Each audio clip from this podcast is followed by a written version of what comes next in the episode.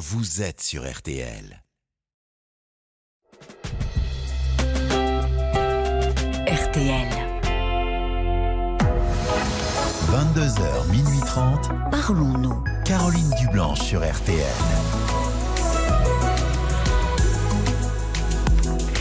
Bonsoir Caroline Dublanche, heureuse de vous retrouver pour Parlons-nous. Noël approche à grands pas. Avez-vous commencé euh, vos préparatifs ce week-end? Faites-vous partie euh, de ceux qui achètent leurs cadeaux à la dernière minute ou vous y préparez-vous euh, plusieurs semaines à l'avance? Vous réjouissez-vous de ces fêtes, une parenthèse enchantée dans l'amorosité ambiante? Ou faites-vous partie de ceux qui n'aiment pas Noël? On peut en parler ensemble si vous le souhaitez, mais on peut aussi bien sûr aborder tout autre sujet car c'est vous et vous seul qui composez le menu de l'émission. Soir de 22h à minuit et demi, l'antenne de RTL est à vous et Violaine et Paul sont impatients de vous accueillir au standard de Parlons-nous 09 69 39 10 11 sous le regard complice de Marc Bisset à la réalisation. Toutes vos réactions sont les bienvenues par SMS au 900 code RTL 35 centimes par message et sur le groupe Facebook RTL-Parlons-nous. Et ce soir une raison supplémentaire de Johnny Hallyday. Tous les auditeurs qui interviendront euh, aujourd'hui euh, à l'antenne ce soir, eh bien, vont recevoir le double vinyle collector légende tous les tubes de sa discographie, du pénitencier au dernier. Alors n'hésitez pas hein, à nous passer un petit coup de fil, mais je le précise, seuls ceux d'entre vous qui interviendront euh, à l'antenne repartiront avec euh, ce superbe double vinyle collector 09 69 39 10 11. Bonsoir Franck. Bonsoir Caroline. Et bienvenue. Bien, merci. Euh, oui, juste un petit, un petit rappel, boire un café, voilà. Donc, euh, par les conseils de Fraîche, je crois, à l'époque, il m'a dit, ouais, cette femme n'est pas faite pour vous, machin. Donc, euh, voilà, j'ai laissé tomber. Entre temps, j'ai passé un CAP parce que j'avais des addictions au cannabis, voilà, j'avais arrêté, ça fait trois. Je m'occupais de ma mère, elle est décédée, mais voilà. Et puis là, je suis serveur au casino dans une ville, voilà, parce que je vais pas citer de nom. Un grand casino. Voilà, vous vous plaisez dans ce métier? Oui, oui, c'est super, oui, oui, franchement. Bah, moi, j'étais vendeur. C'était à votre aise voilà, c'est très très bien, oui. Donc voilà, et puis euh, donc je vous remercie déjà d'avoir reçu déjà puis d'avoir éclairci un petit ah peu. Bah, je vous en prie. Donc, euh, ce n'est pas de, cette femme dont vous voulez me parler ce soir. c'est pas c'est pas c'est pas moi D'une autre rencontre. Euh, donc bah, j'ai rencontré une femme il y a un an et demi, donc du coup tout s'est enchaîné. Voilà, après l'arrêt du cannabis, de toute façon tout s'est enchaîné. J'ai passé un SAP, bossé à deux, C'est bien. Et puis voilà.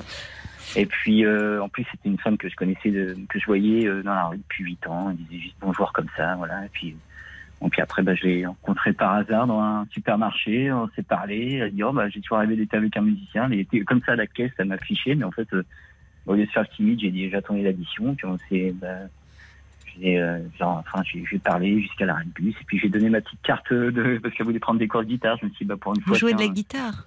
Ouais, je joue de la guitare, la batterie. J'ai travaillé pendant, bah, j'ai été musicien toute ma vie. Ah, les musiciens, c'est un piège à filles, hein.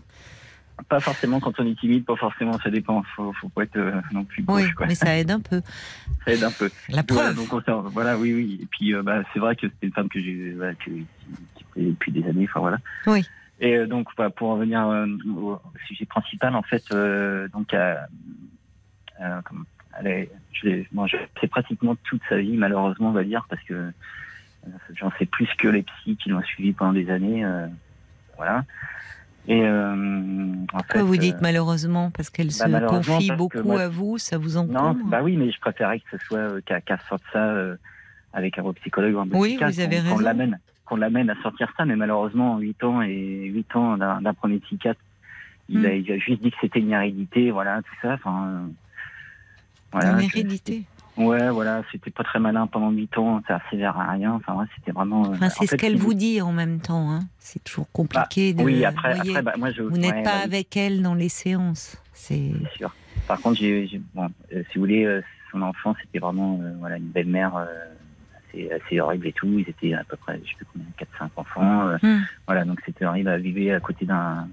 De, de, de tombe, quoi. Ça été dans un temple, enfin, habité dans un temple. Dans un temple dans un, dans un temple.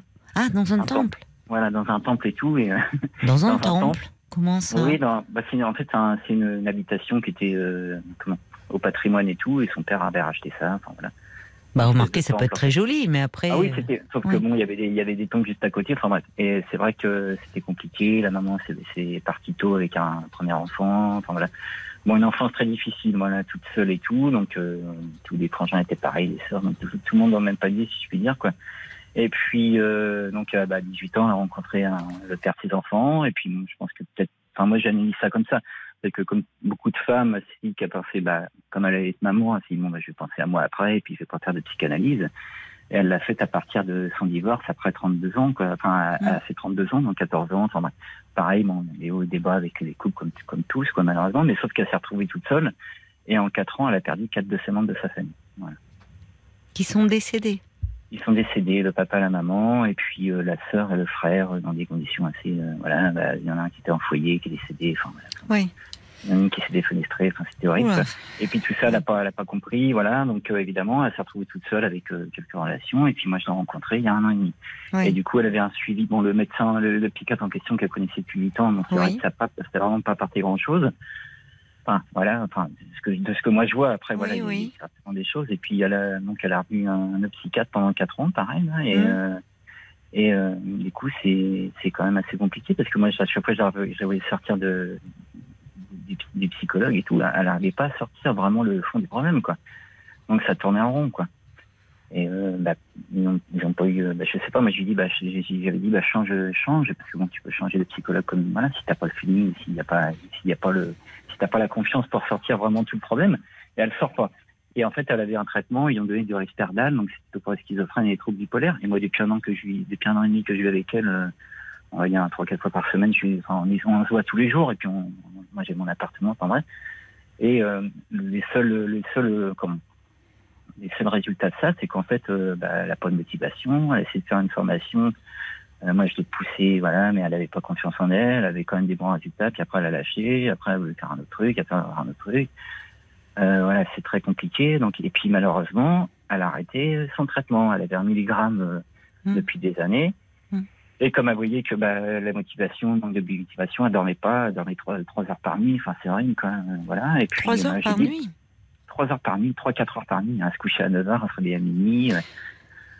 Et comment ouais, elle était? Bah, Pourquoi? Parce qu'elle était, elle était agitée. Elle était. Bah oui, bah, je pense que l'inconscient parlait parce que elle arrive, elle a pas réussi en 12 ans à vraiment euh, lâcher le fond du problème. oui, quoi, mais ça, c'est voilà.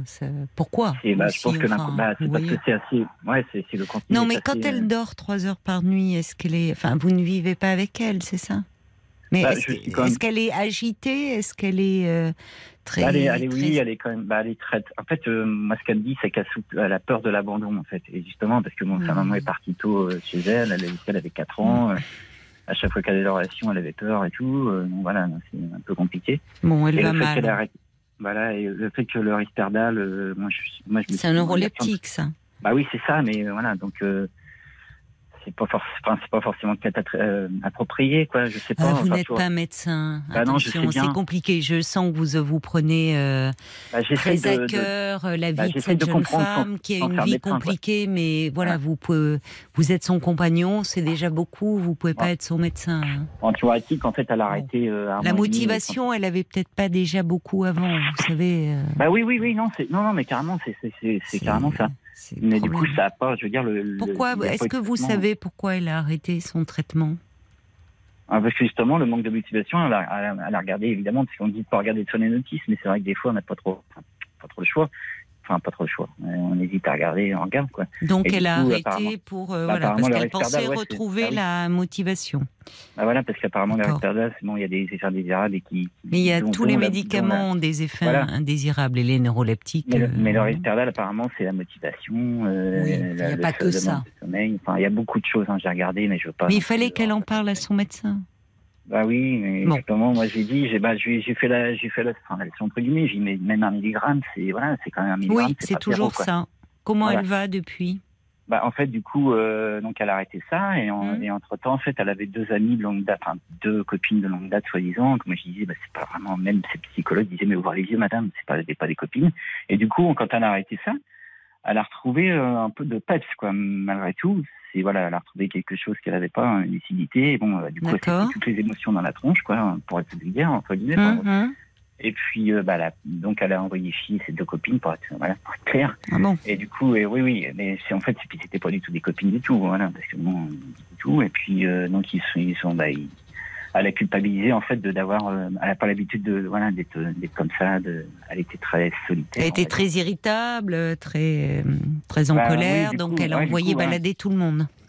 Bah, c'est c'est deux, c'est deux filles en C'est deux filles. Quand même. C'est deux qui profitaient d'elle, donc euh, Mhm. voilà, quoi, puisqu'elle a deux enfants, donc elle tenait sur ses enfants, sur moi, tout ça.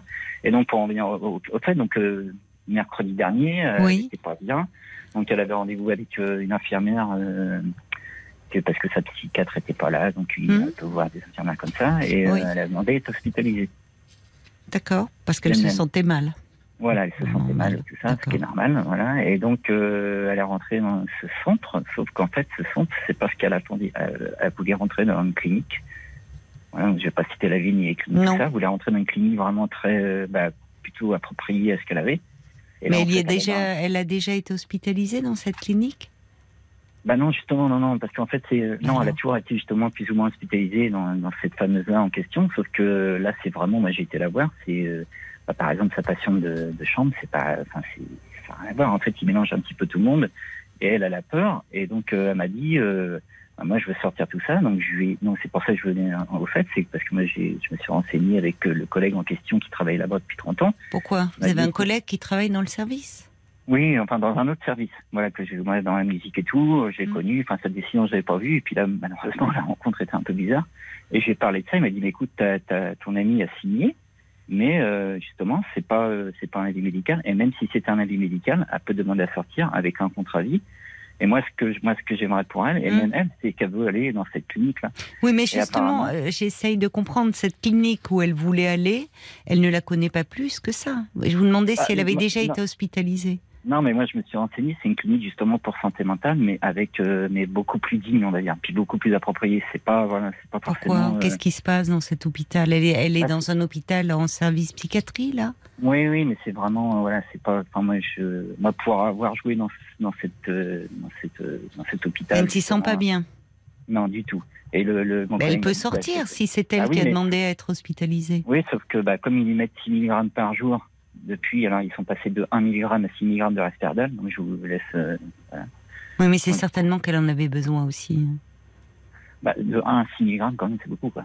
Je ne sais pas. Je ne suis pas médecin. Je peux pas vous dire euh, euh, si, dans quel état elle est. Je- si elle a demandé elle-même à être hospitalisée, c'est qu'elle se sentait vraiment mal et Ah, qu'elle voilà. avait besoin un peu de repos et d'être un peu coupée euh, de tout ce qui la préoccupait. Maintenant, euh, elle peut, elle peut tout à fait appeler le psychiatre, le psychiatre qui la suit, et faire le point avec lui. Parce que lui Bah, peut se la mettre en la rapport avec le service Ouais, dans la lequel elle est hospitalisée. Voilà, bah, à, la- à la voix et tout, mais moi, comme je suis pas son, moi, je suis pas marié avec elle, donc j'ai pas beaucoup de. Oui, mais déjà, vous savez, même malheureusement, parfois le contact avec les familles est compliqué. Donc oui, vous êtes son compagnon depuis un an et demi, mais ils tiennent. euh, Vous, les avez, vous avez- vous n'avez pas pu les rencontrer. C'est ça, Ah, j'ai- n'avez- justement, bah, j'ai rencontré un cadre tout à l'heure, justement, Oui. j'ai exposé la situation, il m'a dit, Oui. bah, oui, elle peut sortir quand elle veut, après, Voilà. euh, bah, je, vais essayer de voir, mais sauf que, bah, Mais euh, il sauf faut que qu'elle quand ait quelque chose à côté. Si c'est sortir oui, oui, pour mais rentrer chez elle. euh, Ah non, non, justement, et qu'elle n'est non, pas bien. Justement, elle peut être, elle peut être vraiment transférée à cette clinique-là. Oui, elle peut. Attendez, euh, qu'en savez-vous? Vous, vous avez vérifié qu'il y a des places de disponibles, j'ai que c'est pas aussi simple. Hein? Non, j'ai déjà appelé, justement, c'est pour ça. Mm, mm. Bon, vous appelé avez appelé et- la clinique et la clinique Ouais. pourrait la recevoir. Oui. Ben alors, qu'elle sorte dans ces cas-là? Mais apparemment, le médecin qu'elle a vu dans ce centre-là a dit maintenant, c'est pareil ici que là-bas. Alors que même moi, je connais très bien ces cliniques-là, euh, voilà, par, par des gens divers. Oui, mais il faut se méfier parfois de l'extérieur. J'entends votre désir de bien faire et euh, vous l'environnement, parce qu'on sent, je sais pas, vous-même, vous me semblez très angoissé euh, de, de cette situation, bon, ce qui est Ouais. compréhensible. C'est Ouais, la première elle, fois que vous voyez euh, votre compagne dans cet état-là. Euh, bon, euh, malheureusement, euh, elle, est, elle, elle a une histoire compliquée, elle semble assez fragile, elle prenait un traitement qui jusque-là l'a stabilisée, elle a décidé d'arrêter et finalement elle va beaucoup plus mal. Donc il faut à nouveau qu'elle se stabilise et attention à pas décider trop vite non plus, et pour Voilà. elle. Parce que Mais, euh, Évidemment, elle voulait. Elle, c'est elle qui a demandé à être hospitalisée. C'est donc c'est volontaire. Elle peut sortir si elle le demande. euh, euh, elle peut apparemment, elle demandé. Oui, elle peut demandé, sortir, mais attention, ne pas trop lui mettre en tête vous aussi ça. Hmm. Parce que vous, vous avez l'impression que parce que elle va sortir et que dans l'autre clinique ça va être phénoménal et que là Pas tout va aller bien. C'est pas aussi bien que vous savez. Il faut déjà laisser lui le temps un peu. Si elle y est que depuis mercredi, laisse- et il serait mieux qu'elle voit avec le psychiatre qui la suit, qu'elle Oui. l'appelle. Mais elle peut pas appeler parce que la procédure là-bas, c'est, euh, y a pas, elle a droit à un appel par jour, bah ça, Elle a droit, hein un appel par jour. Oui, ben elle appelle. Mais, Elle appelle et elle laisse. euh, C'est un psychiatre qu'elle voit dans un centre ou en cabinet? En- oui, dans, un- dans une antenne euh, de, ce- de cette clinique-là, en fait, enfin de cet hôpital-là, quoi. C'est une antenne. euh, C'est une antenne de l'hôpital où elle est hospitalisée. Oui, c'est ça. Donc, est-ce qu'elle a vu son psychiatre depuis qu'elle est hospitalisée? Bah, apparemment, elle l'a vu. Moi, je l'ai croisée hier euh, sur, dans, dans le chemin et tout. Elle allait la voir, mais moi, j'ai pas plus d'infos que ça. Moi, Non, mais elle a vu. La psychiatre aurait vu votre amie. Oui, voilà. Bon. Donc, la psychiatre qui suit votre amie est dans la est dans l'hôpital où elle se trouve là? Oui, elle, elle intervient en fait. Bah alors ça, c'est déjà pas mal parce qu'elle connaît votre amie. C'est moi, plutôt rassurant. Moi, je reviens sur le, le fait que l'infirmier en question, m'a- lui, m'a dit qu'effectivement, cette, euh, cette clinique-là était beaucoup plus appropriée pour elle parce que c'était. euh, Mais bah, qu'est-ce qu'il en sait lui? Bah, Il travaille là-bas depuis 30 ans, quoi. Et il a regardé son dossier et. euh, voilà, oui, mais moi je me méfie toujours des gens qui interviennent un peu hors. euh, vous me dites, il travaille pas dans ce service-là, lui. Il travaille, en fait, c'est plusieurs pôles. Donc, il travaille dans l'hôpital en question. Mais c'est plusieurs pôles. Voilà. Il y a, il y a 400 pôles euh, dans cet hôpital et il connaît tout le monde. quoi. Écoutez, si votre ami euh, voit, si, si le psychiatre qui la suit est dans cet hôpital, Mm. elle lui en parle. Et, euh, et elle peut demander un changement. Elle, elle, elle demande, elle en parle avec son psychiatre. Mais Elle ce que je me demande, c'est pourquoi elle se focalise sur une autre clinique qu'elle ne connaît pas. Vous voyez, si elle avait déjà été hospitalisée et qu'elle s'était sentie bien, et je comprends qu'elle veuille retourner dans un lieu où elle se sentait sécurisée, mais vous me dites qu'au connaît. fond, elle ne connaît pas l'autre clinique. Euh, Il y, a- il y a deux cliniques, elle en connaît une, elle s'en mieux, elle se sentait mieux là-bas. Mais elle y est allée? Elle est allée sur une, autre clinique, et celle-là, elle avait entendu parler de cette clinique-là, elle voulait y aller, mais sinon, il y a une autre clinique, elle a déjà été hospitalisée, et ils veulent pas parce qu'ils disent que c'est la même chose, alors que c'est pas du tout la même chose.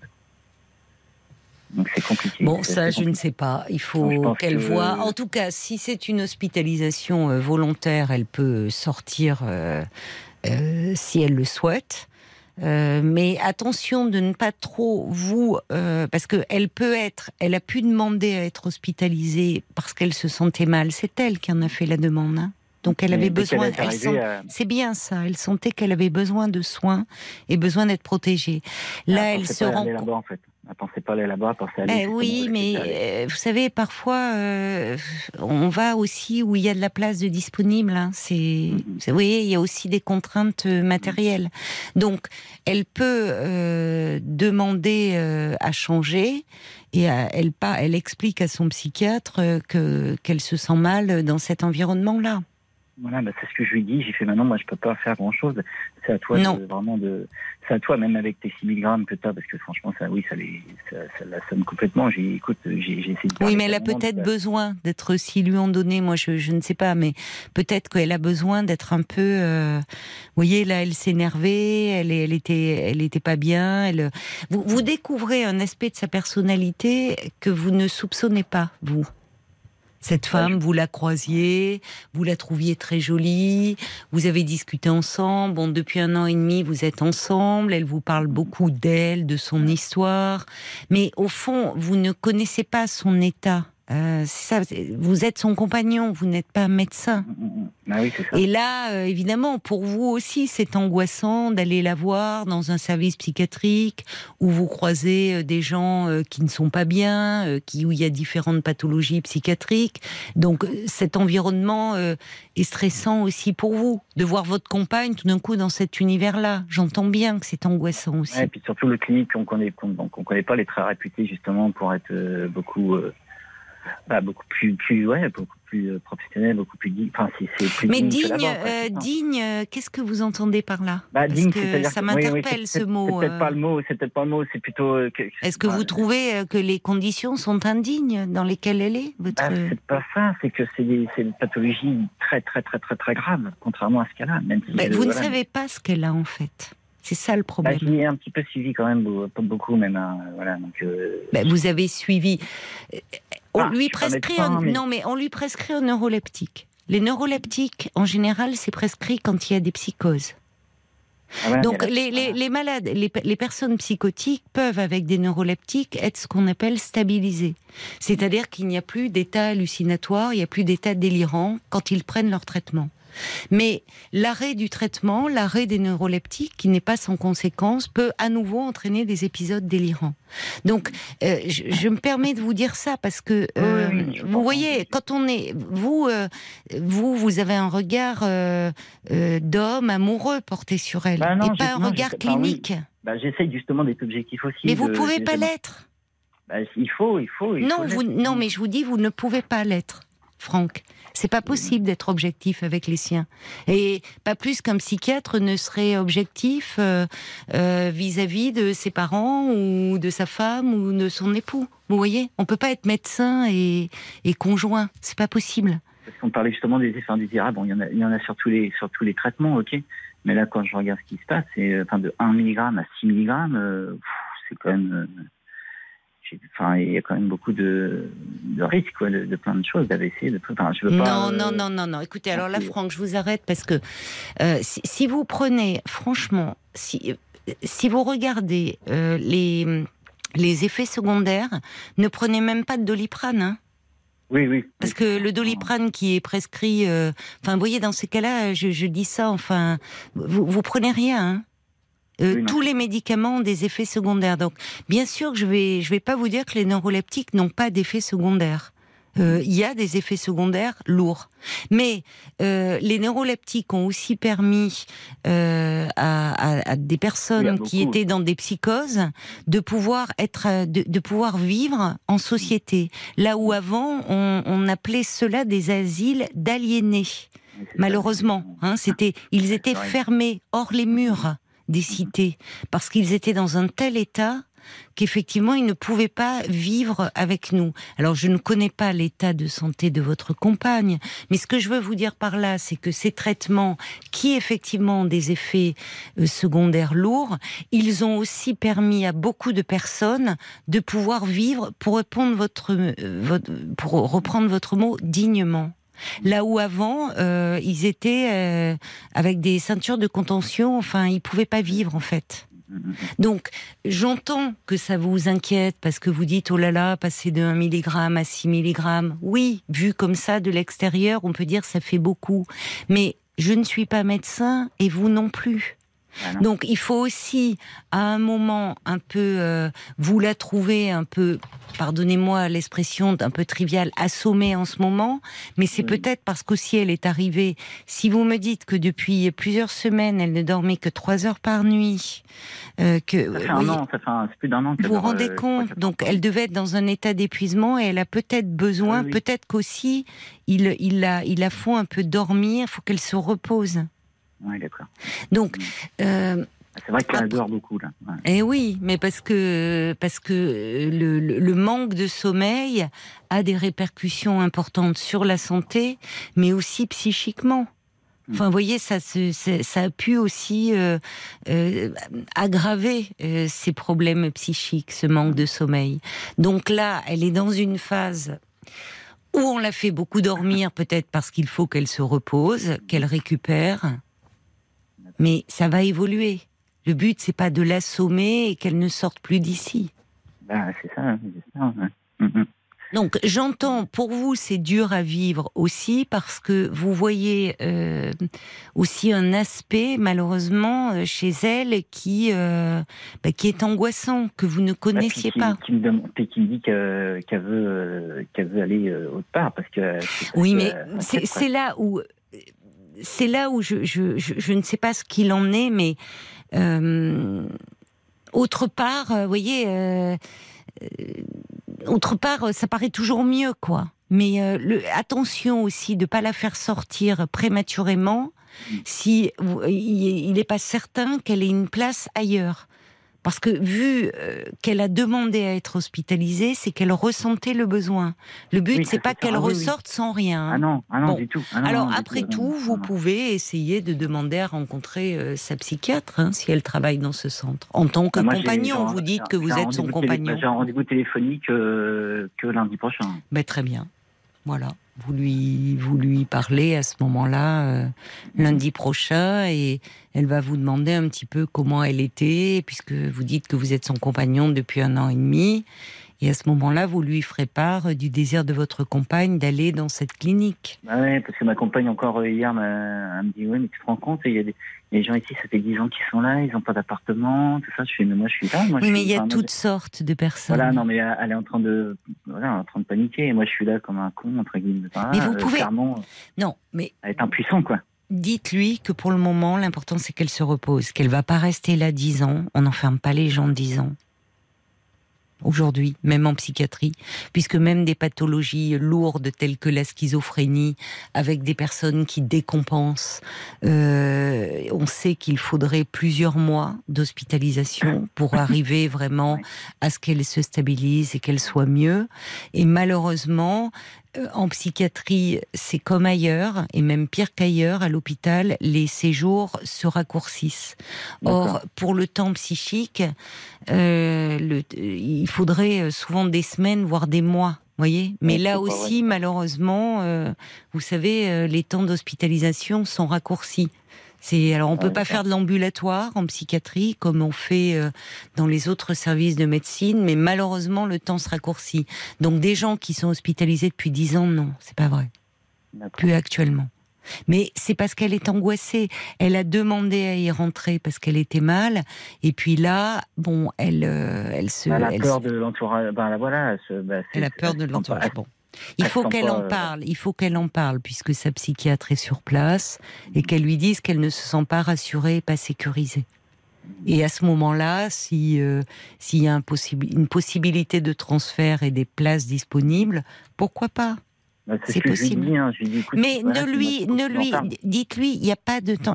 Dites-lui pour le moment, essayez, même si cette situation vous angoisse, de vous montrer rassurant. Rassurant dans le sens en disant qu'elle a besoin de repos et que si elle dort, c'est bien. Qu'elle pouvait pas rester comme ça avec seulement trois heures de sommeil par nuit. Elle s'épuisait. C'est pour ça que je vous ai vous avoir au téléphone pour avoir vraiment une discussion avec euh, quelqu'un. Voilà. Mais parce que pour vous, c'est aussi euh, bien sûr très angoissant. C'est un univers euh, euh, que vous ne connaissez pas, qui est vous sentez son stress, mais bon, c'est une jeune femme qui ne qui ne va pas bien. C'est peut-être ça aussi dont vous prenez conscience. Vous pensiez pas qu'elle allait aussi mal au fond. Mais elle va, elle va aussi, euh, si vous voulez, en retrouvant, elle va aussi prendre conscience que son traitement, il faut pas qu'elle arrête. Bah oui, ça c'est sûr. Vous voyez? Et que même si elle manque un peu de motivation, bon, c'est toujours mieux que d'être dans un état d'angoisse terrible Mm. et oppressant. Donc il peut y avoir des phases comme ça où euh, où on pense qu'en arrêtant tout ça va aller mieux et puis progressivement elle va se rendre compte qu'elle a besoin si de, de ce traitement même à minima Mhm. et puis elle va reprendre des forces. Bah, je vais la rassurer. comme Oui, il faut la rassurer. Comme je fais depuis, euh, depuis euh, déjà assez longtemps, sauf que là, bon, bah, là, Voilà, il faut la rassurer. euh, continuer à lui apporter son petit paraibras qu'elle aime bien, et puis voilà. Voilà, vous lui apportez, c'est ça, c'est bien, des petites douceurs, vous avez raison. Et Ah puis ben, lundi prochain, vous voyez quand même, c'est bien que vous ayez un rendez-vous avec son médecin. Ah oui, bah, je, oui, oui, oui. Parce que euh, le médecin aussi va voir avec vous, comme vous êtes son compagnon depuis un an et demi, comment vous la trouviez Voilà, ces derniers temps. Vous allez Mhm. pouvoir lui expliquer un peu comment elle est arrivée à cette hospitalisation, ce que vous m'avez dit, qu'elle ne dormait plus que trois heures par nuit, que euh, elle manquait beaucoup de motivation, que bon, elle a décidé d'arrêter et puis qu'elle s'est sentie très mal. Vous pourrez lui relater un petit peu le, le comment elle en est arrivée à décider de se faire hospitaliser. C'est ça, parce qu'elle, elle peut pas forcément en parler là, vu que. est Oui, Mais parce que peut-être qu'en ce moment, d'ailleurs, c'est pas le euh, pendant ce, les premiers temps, on, on fait en sorte que la personne se repose et reprenne des forces. Et c'est ce, après- que- c'est ce que mon ami m'a dit. Il m'a dit, écoute, euh, t'inquiète pas, c'est vrai que ça fait, assez, euh, ça fait un peu peur, mais ils sont obligés de faire ça quand t'arrêtes Voilà. un traitement. Ils sont obligés de, voilà, de remettre beaucoup plus pour euh, régulariser tout Oui, ça. Après, pour la stabiliser à nouveau. la stabiliser, voilà. Vous voyez qu'elle ne soit plus dans ses angoisses et donc ils vont baisser, hein, ils vont pas laisser à, à ces doses-là. J'espère. Et je reçois un petit message qui dit faites confiance au personnel soignant. Votre amie a besoin de soins. Elle a demandé à être hospitalisée. Euh, Laissez-lui le temps de récupérer, euh, Diane. Et euh, et il y a Jacques aussi qui dit ne vous découragez pas. Vous, ne- vous ne pouvez pas résoudre ce problème seul. Votre rôle est maintenant de la convaincre de suivre son traitement, de lui apporter, moi j'ajouterais des petites douceurs par votre présence, ces Mm. petits gâteaux, ces petits paris-brest que vous lui apportez, et puis euh, soyez confiants aussi, faites confiance à l'équipe. Est Attention aux c'est réputations que l'on fait. oui, Bon. oui, oui. Et déjà, moi, c'est je trouve que si elle, dire, est, euh, si elle est suivie par le psychiatre qui est dans cet hôpital-là, c'est quand même bien parce qu'il la connaît. Mais ce qui est difficile, c'est qu'elle me demande, elle me dit, mais voilà, Oui, mais ne rentrez pas trop dans son C'est jeu compliqué, là, quoi. qui n'est pas un jeu pour elle, mais dire écoute, ça fait que quelques jours que tu es là, tu as besoin de reprendre des forces, ne t'inquiète pas. On va voir peut-être que dans quelques jours, elle tiendra plus ce même discours. Vous voyez, Ouais, c'est possible aussi, un jour après l'autre, donnez-lui du temps. ça. Donc ne rentrez pas trop. C'est parce que vous voulez, euh, vous, en tant que compagnon, bien faire et vous vous sentez assez démuni, ce qui est normal. Donc. Faites confiance au- aussi quand même aux équipes. Ils font pas n'importe quoi en principe, hein, vous savez. D'accord, Caroline. Bon courage à vous et à votre compagne, Franck. Merci. Au revoir. Jusqu'à minuit 30, Caroline Dublanche sur RTL. parlons. Et elle vivre. Et c'est un titre euh, totalement inédit de Michel Berger qui est issu des sessions de l'album Beau Séjour et qui figure dans le best-of de Michel Berger qui vient de paraître. RTL. « 22h, minuit 30, Parlons-nous. Caroline Dublanche sur RTL. Alors je vous rappelle que tous ceux d'entre vous qui euh, passeraient euh, à l'antenne ce soir euh, dans Parlons-nous, vous repartirez avec le double vinyle collector légende de Johnny Hallyday. Pour le cinquième euh, anniversaire euh, de sa disparition, euh, eh bien RTL vous offre ce magnifique double vinyle où vous retrouverez toute sa discographie du pénitencier à J'en parlerai au diable, que je t'aime, ou ma jolie Sarah, la musique que j'aime, enfin tous les plus grands tubes de Johnny Hallyday. J'ai oublié de le dire à Franck, mais bien sûr, hors antenne, nous allons prendre son adresse pour lui envoyer ce double vinyle. Et maintenant, c'est Catherine qui est avec nous. Bonsoir Catherine. Oui, bonsoir Caroline. Bonsoir et bienvenue. Merci. Oui, moi j'aurais voulu évoquer ce- le problème que j'ai avec ma fille euh, la plus jeune qui a subi, enfin qui a coupé les ponts depuis quatre ans avec moi et avec sa sœur. On n'a plus du tout euh, de nouvelles. Euh, elle est en couple, elle a deux jeunes enfants. Oui. Donc, euh, je ne vois pas mes petits-enfants. Euh, je n'ai pas fait valoir mes, mes droits de, grand-mère euh, par rapport à elle avec l'intermédiaire d'un avocat. Et c'est un silence qui me pèse énormément. Ben oui, j'imagine. Ils ont Oui. quel âge vos petits-enfants? Six ans et quatre ans. Donc il y en a un que vous ne connaissez pas? Eh ben non. Qu'est-ce qui s'est passé pour qu'elle rompe les Eh ponts ben, comme ça c'est-à-dire que, étant divorcée, euh, Oui. je pense qu'elle est plus euh, attirée vers son père. Ah, Et oui, moi, elle, elle est en couple, vous, vous êtes divorcée. Oui. Elle était plus proche de son père, selon vous? Ah ben, c'est-à-dire qu'il l'a tirée par des, des promesses qu'il ne tenait pas et il a toujours fait ça depuis qu'elle est petite, quoi. Bah alors, Quand euh, j'ai c'est- divorcé, elle avait 8 ans, alors bon, elle n'a pas bien Oui. compris. Donc, euh, elle était petite. Oui, oui. Mais s'il l'a tirée avec des promesses qu'il ne tenait pas, elle, elle devrait davantage en vouloir à son père qu'à vous. Parce que ça, Bah, pour ouais. un enfant, il n'y a, y a rien de pire. Lui Bah oui. promettre des choses et ne, et, et ne pas être là. Oui, c'est ce que je disais à son père. T'aurais été contente, toi, petit, qu'on promette quelque chose Oui. et puis que ça vienne pas. Alors, c'est moi qui compensais quand il promettait. Quand il savait très bien Hmm. qu'il allait pas le faire, c'est moi qui compensais. Oui. Oui, mais Voilà. ça, vous me dites, donc, quand vous avez divorcé, elle, est, elle était petite, votre fille, Oui, puisqu'elle avait oui, 8 oui. ans. Donc, euh, euh, et là, vous me dites, cette rupture euh, avec elle date d'il y a 4 ans. Elle a quel âge aujourd'hui, votre fille? Elle a 34 ans. 34 ans. D'accord. Donc vous avez connu votre premier euh, petit-fils ou petite-fille puisque Oui, ma petite fille. oui, petite fille qui a connue. 6 ans. Oui. D'accord. Oui. Et elle n'a plus de contact avec son sa sœur? Non, plus du tout. Non elle a plus. coupé les contacts. euh, tout ce qui est euh, du côté maternel, elle a coupé tous les contacts. Et qu'est-ce qu'elle en dit? C'est votre fille aînée euh, C'est ça? Qu'est-ce qu'elle en dit votre fille aînée de- Bah, ma comment fille aînée, bon, je lui en parle. Je lui tu Oui. ça va être les Noël. J'ai Eh pas oui. de contact avec Oui. les petits parce que bon, pour le Père Noël, tout ça. Puis même, c'est tous les jours hein, quand je vois des enfants Ben oui. qui sont de l'âge de mes petits enfants, je compare. Je dis, ah, ça pourrait être mes petits enfants. Surtout que j'adore les, les jeunes enfants, moi. Il peut y en avoir dans un magasin, c'est sûr qu'il va me parler, qu'on va rentrer en contact tous les deux. hein. Oui. Et, et voilà, et ça me pèse énormément. Moi, les fêtes de Noël, je serai seule. Euh, bon, bah, euh, Vous ne, vous- elle sera pas. un peu. hein. Oui. Ben oui. C'est compliqué. que- euh, oui, les à Elle est pas loin de chez moi. Elle est à Ah. 40 km de chez moi. Et Ah ma, oui. ma fille aînée à 400 km. C'est elle que je vois le plus souvent. est. Oui. Et vous, et vous n'allez pas passer ces fêtes avec votre fille aînée? Non, parce qu'elle va dans l'autre famille. Ah oui, d'accord, je comprends. Cette Ça, année, c'est. Bon, on partage cette année, c'est l'autre D'accord, famille. oui, je comprends. Oui. Voilà, mais j'ai contact avec mes petits-enfants par téléphone, c'est Oui. souvent. Et puis ils viennent me voir assez régulièrement. hein. Donc c'est dommage parce qu'en fait, euh, les cousins cousines ne se voient plus non, non, plus. ils se connaissent pas. Oh oui. Ouais.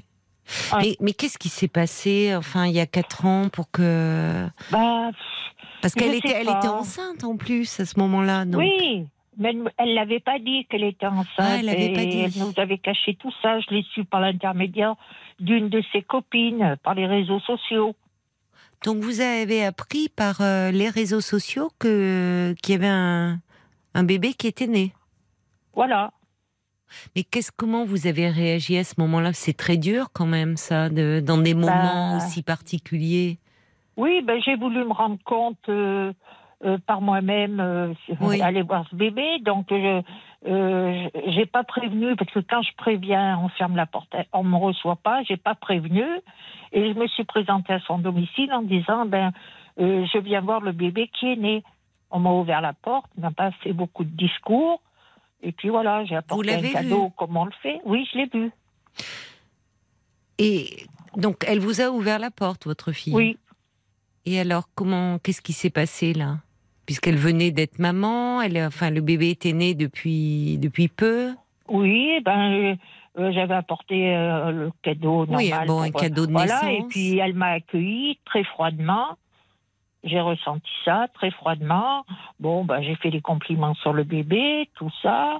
Et je suis restée un petit moment l'après-midi, puis après je suis repartie. Et Mais bon, vous n'avez pas essayé de parler avec elle? Parce que en fait, Pas trop, avec non. elle. Pourquoi? Pas trop, parce que j'ai eu un accueil très froid. Oui, Mais je mais savais pas trop. euh, j'avais peur d'être maladroite avec ma fille. Parce que vous vous étiez déjà euh, euh, disputé. Enfin, vous elle est Bah, susceptible. un petit vous- peu, Parce parce qu'on que sent que vous marchez bon. sur des œufs avec elle, que vous avez Oui. peur. faut faire attention à ce qu'on dit, parce qu'elle est très susceptible. Elle est très susceptible.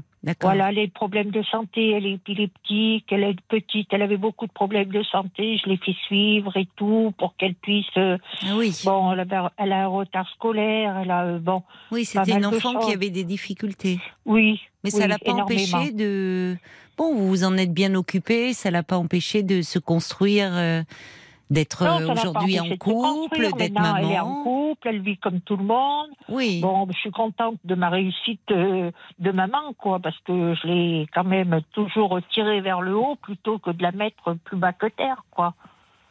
Vous pensez qu'elle a souffert un peu de, de cela par rapport à sa sœur aînée, pour qui Ah c'était oui, plus facile disait. Elle me le disait, moi, ma sœur, elle travaille bien à l'école, et Oui. moi, eh ben, je comprends rien. Mais j'ai dit Oh la si. pauvre. Oui. la pauvre, parce Elle- qu'elle a elle une maîtresse qui l'a était- complètement déstabilisée en CP. Elle lui disait, tu vas au fond de la classe, et elle lui mettait son cahier dans la poubelle. La L'enseignante petite, elle a faisait toujours voulu. Elle a- la petite, elle a toujours été à l'école sans me dire quoi que ce soit. Je l'ai su très tard, ça. Oh là là. C'est grave, Oui. ça, comme Qu'est-ce qu'on peut savoir plus tard? Oui, elle, est la pauvre, elle n'osait même pas en parler, elle devait avoir Non. honte. Non. Alors je la remettais un petit peu toujours sur le droit chemin et je disais si, t'es capable d'y arriver, toi, regarde, t'es arrivé, c'est bien. Elle disait, mais ma sœur, elle travaille beaucoup mieux que moi, elle aura un bon travail, mais j'ai dit, écoute, ta sœur, elle sera intellectuelle, et toi, tu seras manuel, et tu auras peut-être un travail avant elle. J'étais toujours l'encourager. Et qu'est-ce qu'elle fait aujourd'hui, votre fille? Ben, elle s'occupe de ses deux jeunes enfants. D'accord, elle est maman, elle, a- elle est mère au foyer. Oui, elle a, elle a un handicap, quoi, avec son- ses pointes épileptiques, ses Oui. fils, et là, voilà. Oui, oui. Oui, mais elle s'occupe très bien de son intérieur et elle s'occupe très bien de- des enfants. Oui. Et vous n'êtes pas revenu la voir depuis cette fois où... Parce que au fond, vous étiez allé la voir quand vous avez appris que le bébé était né? Oui, Euh, et vous n'êtes pas... Elle vous avait ouvert, elle vous avait accueilli. Bon, c'était froid entre vous, mais quand même, euh, vous aviez pu voir... C'était un petit garçon, une petite fille? C'est une petite fille. Une petite fille. Donc, euh, et vous n'êtes pas revenu depuis 4 ans? Non, je peux pas parce que maintenant je suis malvoyante. Ah, vous êtes mal... Vous, êtes- vous avez perdu la vue. Enfin, vous avez des problèmes de vue depuis. Des gros problèmes de vue. Je peux plus. Vous me pouvez plus vous déplacer. D'accord. Et elle vient pas me voir à mon domicile parce qu'elle a coupé complètement les ponts. Alors vous comprenez, moi je voudrais euh, faire mes papiers pour plus tard, pour l'héritage, pour les, pour mes petits enfants. Euh, leur Vous avez quel âge? J'ai 67 ans. Bon, vous êtes jeune encore. Oui, mais enfin, quand euh, euh, je sais pas que je vois plus du tout, du tout, Non. mais euh, je prépare les papiers. J'ai Oui. fait ma garantie obsèque, j'ai fait ci pour pas qu'elle vienne payer plus tard. Et je voudrais Oh là là, tellement bien, revoir vous mes êtes. euh, oui, c'est gentil pour vos filles qu'elles n'aient pas à s'occuper de tout ça. Oui, oui, j'ai alors- mis la grande au courant, quoi. Je- voilà. J'entends que, bien sûr, que vous, euh, vous aimeriez revoir vos petits-enfants, mais dans ces cas-là, les petits-enfants, vous savez bien que malheureusement, eux, ils héritent de cette, euh, des problèmes relationnels avec euh, leur mère. Oui, donc, je sais pour- pas ce qu'elle leur dit. euh, parce que ça, la- ma petite fille, elle doit bien lui demander Maman, est-ce que tu as une maman, toi aussi? Qu'est-ce qu'elle dit? Bah, surtout, euh, quand votre petite fille, elle a 6 ans, là, aujourd'hui. Oui, Donc, quand vous, ah oui, quand vous y êtes allé, elle avait 2 ans, vous pensez qu'elle se souvient Oui. plus euh, aujourd'hui de, Non, de non. vous. Et vous la voyez auparavant, quand la petite est, née? Vous l'avez vue, la Bah, première petite fille? Ah oui, oui, j'allais la voir à son domicile. Et comment ça se passait, là? Moyen. Moyen. Depuis quand ça se passe moyen avec, euh, avec votre Bah, fille? parce qu'elle a repris contact avec son père et je pense que son père lui doit lui dire certaines choses sur moi. Qu'est-ce qu'il pourrait lui quoi. dire Par euh, contre, ah bah j'en sais rien, moi, occupe-toi pas de ta mère, fais pas ci, fais pas ça. Et puis Son voilà. père, oui, qui, euh, qui, qui lui a manqué finalement, parce que Oui. il était peu là au fond. Il faisait des promesses qu'il ne tenait pas. Vous me dites. Oui, Votre fille aînée, elle le voit, son père? Non, pas du tout. Pas du tout. Elle lui en veut, elle. Bah oui, parce qu'elle a compris que bon, il y avait des choses que Oui. il avait pas tenu, il avait tenu aucune promesse. Et votre gendre, là, le, le mari de votre fille, vous vous entendez bien avec lui? Ça va Ça va? Ça pourrait être un allié? Pour. euh, Oui, mais enfin oui. bon, voilà. Alors vous me dites la Noël approche, c'est-à-dire qu'est-ce que vous envisagez de de, de proposer quelque chose, de, de les inviter, de Ah ben mais comme elle a changé de domicile, oui. euh, j'ai plus aucune adresse, rien du tout. Hein. Ah donc elle n'habite plus à 40 km de chez vous? Elle habite à 40 km, mais plus dans la même rue et plus au même endroit, quoi. Et comment vous savez qu'elle a déménagé? Parce que quand euh, elle a eu son deuxième enfant, l'appartement, elle manquait une chambre pour le bébé Oui, et elle a déménagé. d'accord. Donc, Elle vous en euh, avait parlé qu'elle allait déménager. Oui.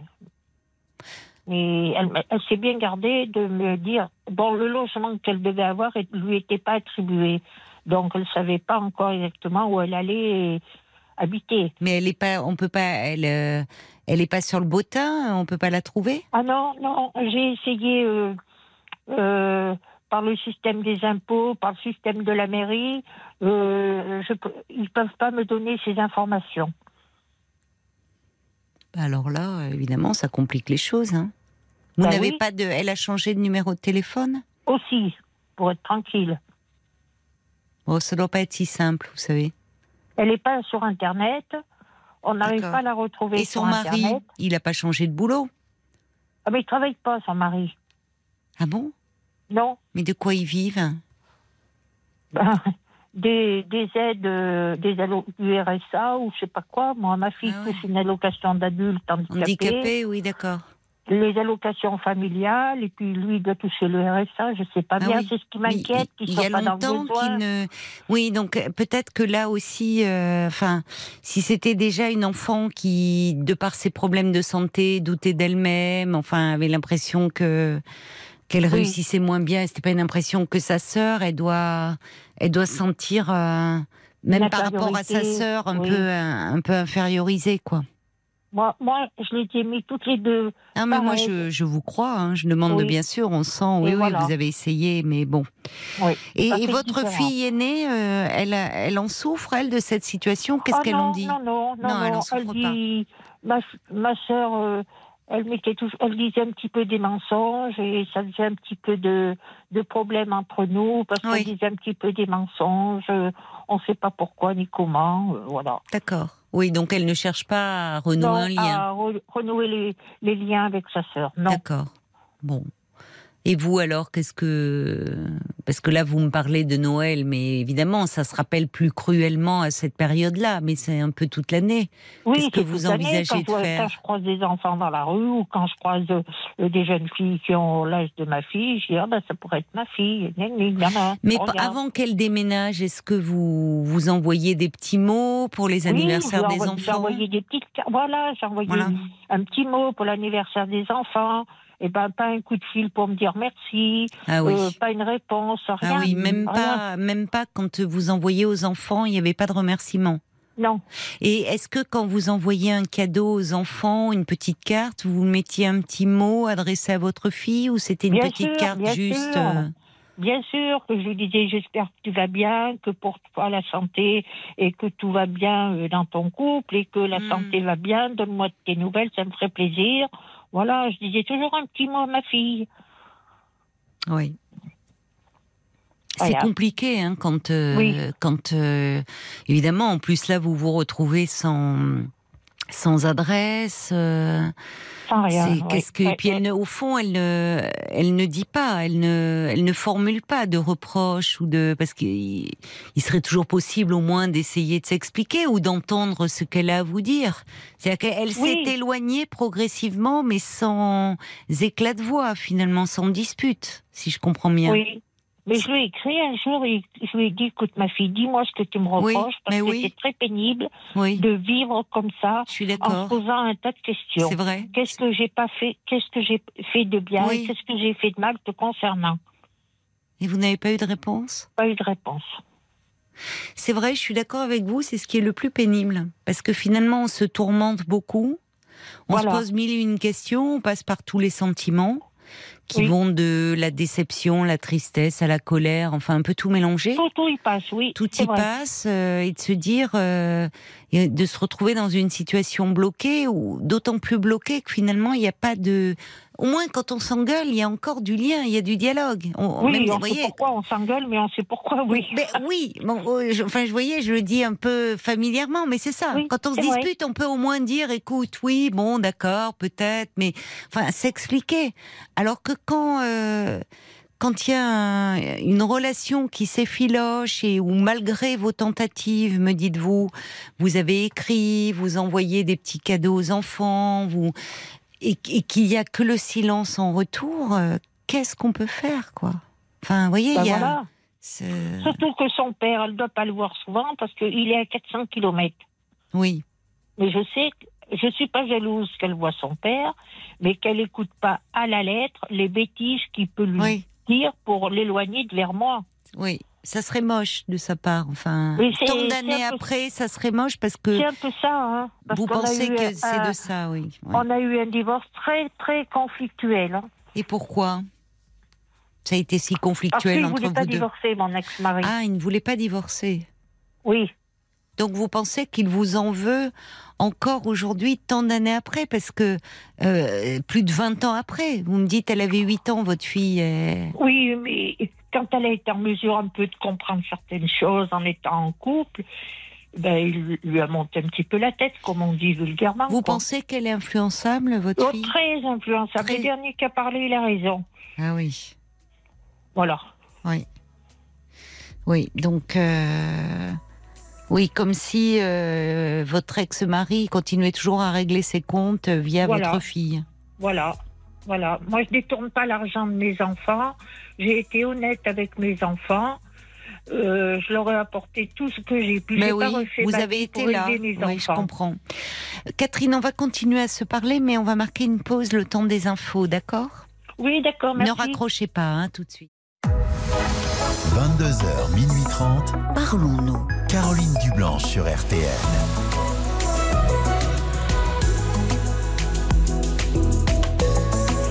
Sur RTL, le soir, on prend le temps euh, de se parler, on tente de mieux se comprendre, d'avoir des relations euh, plus apaisées avec notre entourage de 22h à minuit et demi. L'antenne est à vous au 09 69 39 10 11.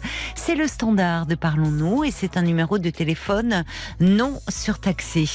On est impatient de vous entendre sur tous les sujets qui vous tiennent à cœur et parce que cette émission euh, est la vôtre, eh bien votre avis compte. Alors je vous invite à nous faire part de vos réactions par SMS au 64 900 code RTL 35 centimes euh, par message ainsi que sur la page Facebook de l'émission RTL-Parlons-nous.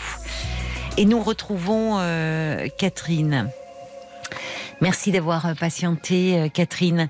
Alors, vous dites vous avez deux filles. euh, avec la deuxième, bah, c'est beaucoup plus compliqué puisque de fait, depuis euh, depuis quatre ans, euh, date où elle a accouché euh, de de sa seconde fille, vous n'avez plus de nouvelles d'elle malgré beaucoup de tentatives de de votre part. Euh, bah, quand vous avez appris via les réseaux sociaux que votre seconde petite fille était née, vous êtes allé chez elle. Vous y avez été reçu, mais assez euh, froidement. Vous envoyez des petits mots, des cadeaux pour les anniversaires des enfants. Pas de réponse. Vous lui aviez écrit une lettre lui demandant euh, qu'est-ce qu'elle avait à vous, à, vous reprocher. Pas de réponse. Finalement, vous vous heurtez à son silence. Un mur, oui. C'est ça, on sent euh, votre bonne foi, je trouve. Votre, enfin, vous avez fait de, de multiples tentatives et, et c'est compliqué quand parce que vous vous heurtez à un mur en fait. Elle ne donne pas prise. Oui, Elle ne vous oppose que son silence. C'est ce que dit. Ruben. On peut sentir. bien. Oui. Oui, pardon, excusez-moi. Je sais bien que le silence, c'est le plus grand des mépris, mais quand même. Oh, je- alors, cela dit, je pense pas qu'il y ait du mépris derrière cela. Je pense pas que ce soit un sentiment de cet ordre-là. Il y a, vous voyez, je pense pas qu'elle vous méprise, votre fille. Je sais plus quoi en penser, moi. Non, maintenant. je comprends. Vous- Mais je pense que derrière cela, il y a. c'est- d'autant plus compliqué qu'elle ne met pas de mots. Euh, elle, Oui. ne, elle ne met. mais- Qu'est-ce qu'il faut en penser, étant donné qu'il n'y a pas de mots là-dessus? Oui. Ben, c'est ça le problème, c'est qu'on peut. Alors, vous essayez, vous dites que c'est une enfant euh, qui avait des problèmes de santé, des problèmes euh, euh, d'épilepsie, qui, euh, du coup, l'école était compliquée, les apprentissages. euh, euh, vous dites, euh, elle, elle disait d'ailleurs que sa sœur euh, arrivait, elle apprenait qu'elle n'y arrivait pas, donc elle, elle devait se sentir Oui, un elle peu inférieure à sa sœur, ça, en oui, elle souffrir. sentait, oui. Je la mettais toujours un petit peu à égalité. Je disais, voilà, toi, Oui. ça. Et Mais on voilà. sent, on sent d'ailleurs que dans, enfin, dans la façon dont vous me parlez d'elle, euh, vous ne l'accablez pas, votre fille. Non, Euh, on sent non. plus chez vous de la tristesse que de la colère, Oui, à vrai dire. Oui, oui, oui. Ben, ça a passé le stade de la colère. Oui, hein. c'est ça. C'est ça. Oui. Alors, c'est j'ai un auditeur qui dit on peut sentir votre gentillesse euh, à travers ce que vous nous dites, votre désarroi aussi. Il ajoute c'est vrai qu'il y a des silences qui sont cruels. Et c'est compliqué face à un enfant qui est adulte et qui, euh, euh, à un moment, enfin, vous, vous, vous, lui- vous lui écrivez, vous vous étiez déplacé, vous essayez d'envoyer des petits mots et pas de retour, quoi. Donc, à un moment, c'est aussi euh, sa décision et sa décision qu'elle ne motive par euh, par euh, rien. C'est-à-dire que ça, Par serait, rien, voilà. Ah. ça serait mieux euh, qu'elle puisse, si ce n'est que bon, vous vous pensez qu'il y a l'influence de son père. Mais bon, elle est adulte quand même, elle pourrait arriver à faire un peu la part des choses. Mais vous me dites Oui, que mais- c'est quelqu'un d'influençable. Voilà, voilà. Oui. Le problème est là. Et vous, vous n'avez pas de, vous n'avez plus de contact avec votre ex-mari? Ah non, non, plus aucun. Le, le divorce a été très conflictuel. On est très. euh, Oui, il ne Non, voulait pas, il ne voulait pas du divorce. Non, il voulait pas. Et vous pensez qu'il vous en veut encore des années Oh bah après? oui, oh bah oui, parce qu'on avait construit une jolie maison, on avait tout pour être heureux, et puis bon. Oui, euh, mais vous n'étiez pas heureuse si vous aviez Bah décidé de ah partir. bah non, oui, Vous n'étiez pas heureuse avec cet homme-là? non, non, non. J'ai énormément souffert. Avec lui? Oui. Pourquoi, si c'est pas indiscret? Euh, Il aimait beaucoup les femmes Ah oui, d'accord. Oui. D'accord. et très dépensier. Aussi, oui. Et quand vous vous êtes séparés, euh, parce que vous, vous, vous me dites qu'il faisait des promesses à vos filles qu'il ne tenait pas. Est-ce Pour les, attirer, pour les attirer vers lui. Mais est-ce qu'il euh, ta, mère- ta mère euh, te fâche, eh ben viens chez moi, parce qu'il habitait à- à- dans la même ville. Viens chez moi, moi je t'achèterai ce que ta mère veut pas t'acheter. Oh là là. C'était comme C'est ça. pas c'était bien pour un enfant. les enfants. Oui, c'est pas bien pour un enfant de dénigrer l'autre. Enfin, c'est pas le, c'est pas ce qu'on attend d'un parent en plus. Ben oui, alors c'était moi qui étais obligée. Bon, un exemple, il, les a- il leur avait promis de les envoyer à Euro Disney, de les emmener. Ils Oui. ne payaient pas de pension alimentaire. Comment voulez-vous qu'ils trouvent l'argent pour les emmener à Euro Disney? Qui c'est qui a emmené à Euro Disney? Les enfants C'est moi. Parce qu'elle était tellement heureuse d'aller à Euro Disney. C'est un exemple parmi un, un Oui, oui, je vois. hein. Et vous lui disiez que, ou c'est- Oui. ou vous disiez que c'était euh, l'argent de son père. Vous lui laissez croire que c'était son père? Non, non, non. Non, quand Je même disais, Non, je dis, oh, enlève- enlève-toi ça de l'idée. Euh, papa, euh, il t'emmènera pas à Euro Disney, je crois pas. Alors je lui disais, eh ben, euh, je ferai des économies et c'est moi qui vous y emmènerai. Et je les ai emmenés. C'est injuste tout ça parce que c'est vous qui avez été là pour vos filles. Oui, Enfin, au-delà des cadeaux, au-delà d'Euro Disney, mais enfin, c'est vous étiez euh, le parent fiable sur la sur les sur laquelle elle pouvait s'appuyer. ah ben heureusement, s'il n'y en avait pas un des deux qui était fiable, c'est pas la peine d'avoir des parents. D'ailleurs, votre fille aînée, on veut on veut toujours beaucoup à son père. Oui, bon, elle lui parle plus de tout. Elle lui hein. parle plus. Oui, et comme elle dit maintenant qu'elle est maman, elle me dit Oh maman, comme tu as dû euh, galérer quand on était petite, oh maman. Parce que bon, moi, j'ai pas mon permis de conduire, j'ai tout fait à pied. Hein. Euh, Oh là la là, poussette oui, à 6 effet. heures du matin dans les rues, hein, quand j'allais travailler. Hein. Oui. Oui, votre fille aînée, elle se rend compte, comme vous dites, parce que Ah, ben, les enfants, ils- sur les épaules. bah, les, les enfants, ils se rendent pas compte de ça. Mais c'est parce qu'elle est devenue elle-même maman qu'elle voit Voilà. à quel point ça a dû être compliqué pour vous d'être seule. Oui, vous Voilà, dites elle a plus voilà. la tête sur les épaules, comme si votre seconde fille était restée encore un peu enfant finalement. voilà, peut-être. voilà, voilà, Oui. Une enfant très en attente de son père, voilà, qui lui manquait parce qu'il n'était pas là. Voilà. C'est toujours injuste pour le parent qui est là, mais le parent absent, il est toujours très désirable aux yeux de l'enfant. Ah oui, oui Parce oui, qu'on oui, peut imaginer tout, enfin, et d'autant plus pour une fille. On sait que, vous voyez, c'est les relations père et fille, euh, c'est très particulier. Ah oui, oui, oui. Moi, j'étais très proche de mon papa, que j'ai soigné d'ailleurs pendant Oui. jusqu'à Mm. son décès, quoi. Mm. Mm,